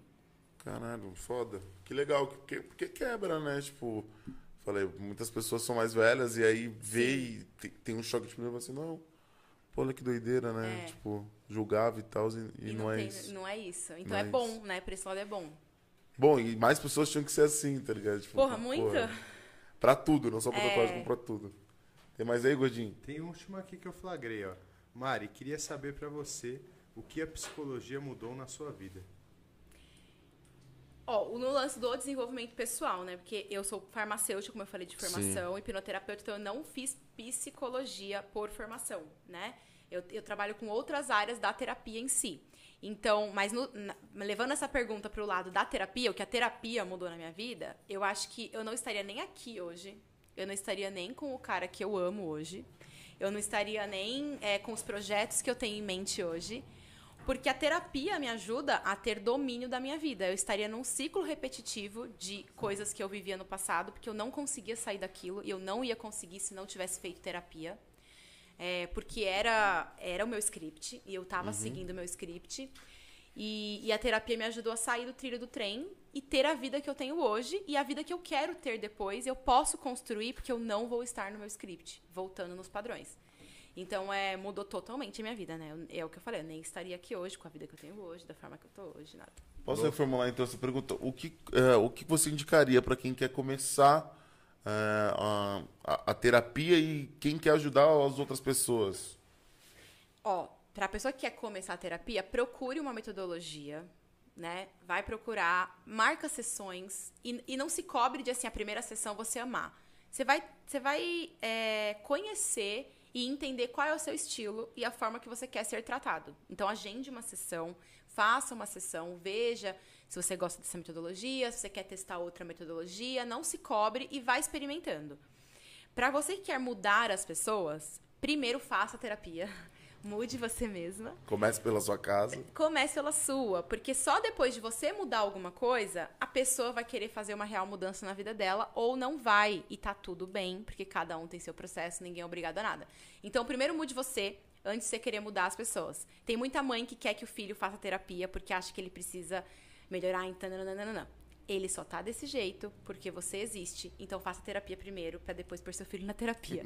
Ou vão juntos, já faça os dois juntos, que já aí já economiza um tempo. É melhor? Não juntos, que eu quero dizer, Não, na não, mesma mas, tipo, é sala. melhor Sim. Ao mesmo Vamos tempo. supor, fala assim, olha, filho, eu acho que você precisa, então, meu, vai eu e vai você. Vamos Vamos fazer terapia. essa situação. Meu, perfeito. Aí é maravilhoso. maneiro. Aí os dois estão trabalhando, aí você tá com ódio da sua mãe, você fala na terapia, e ela também tá com ódio, você fala ali, vocês vão chegar em casa querendo jantar junto, e amor e. Todo mundo e Tá tudo maravilhoso, bem. Tá tudo bem. Vai ter desabafado, é. Legal, mano. Irado, Mário.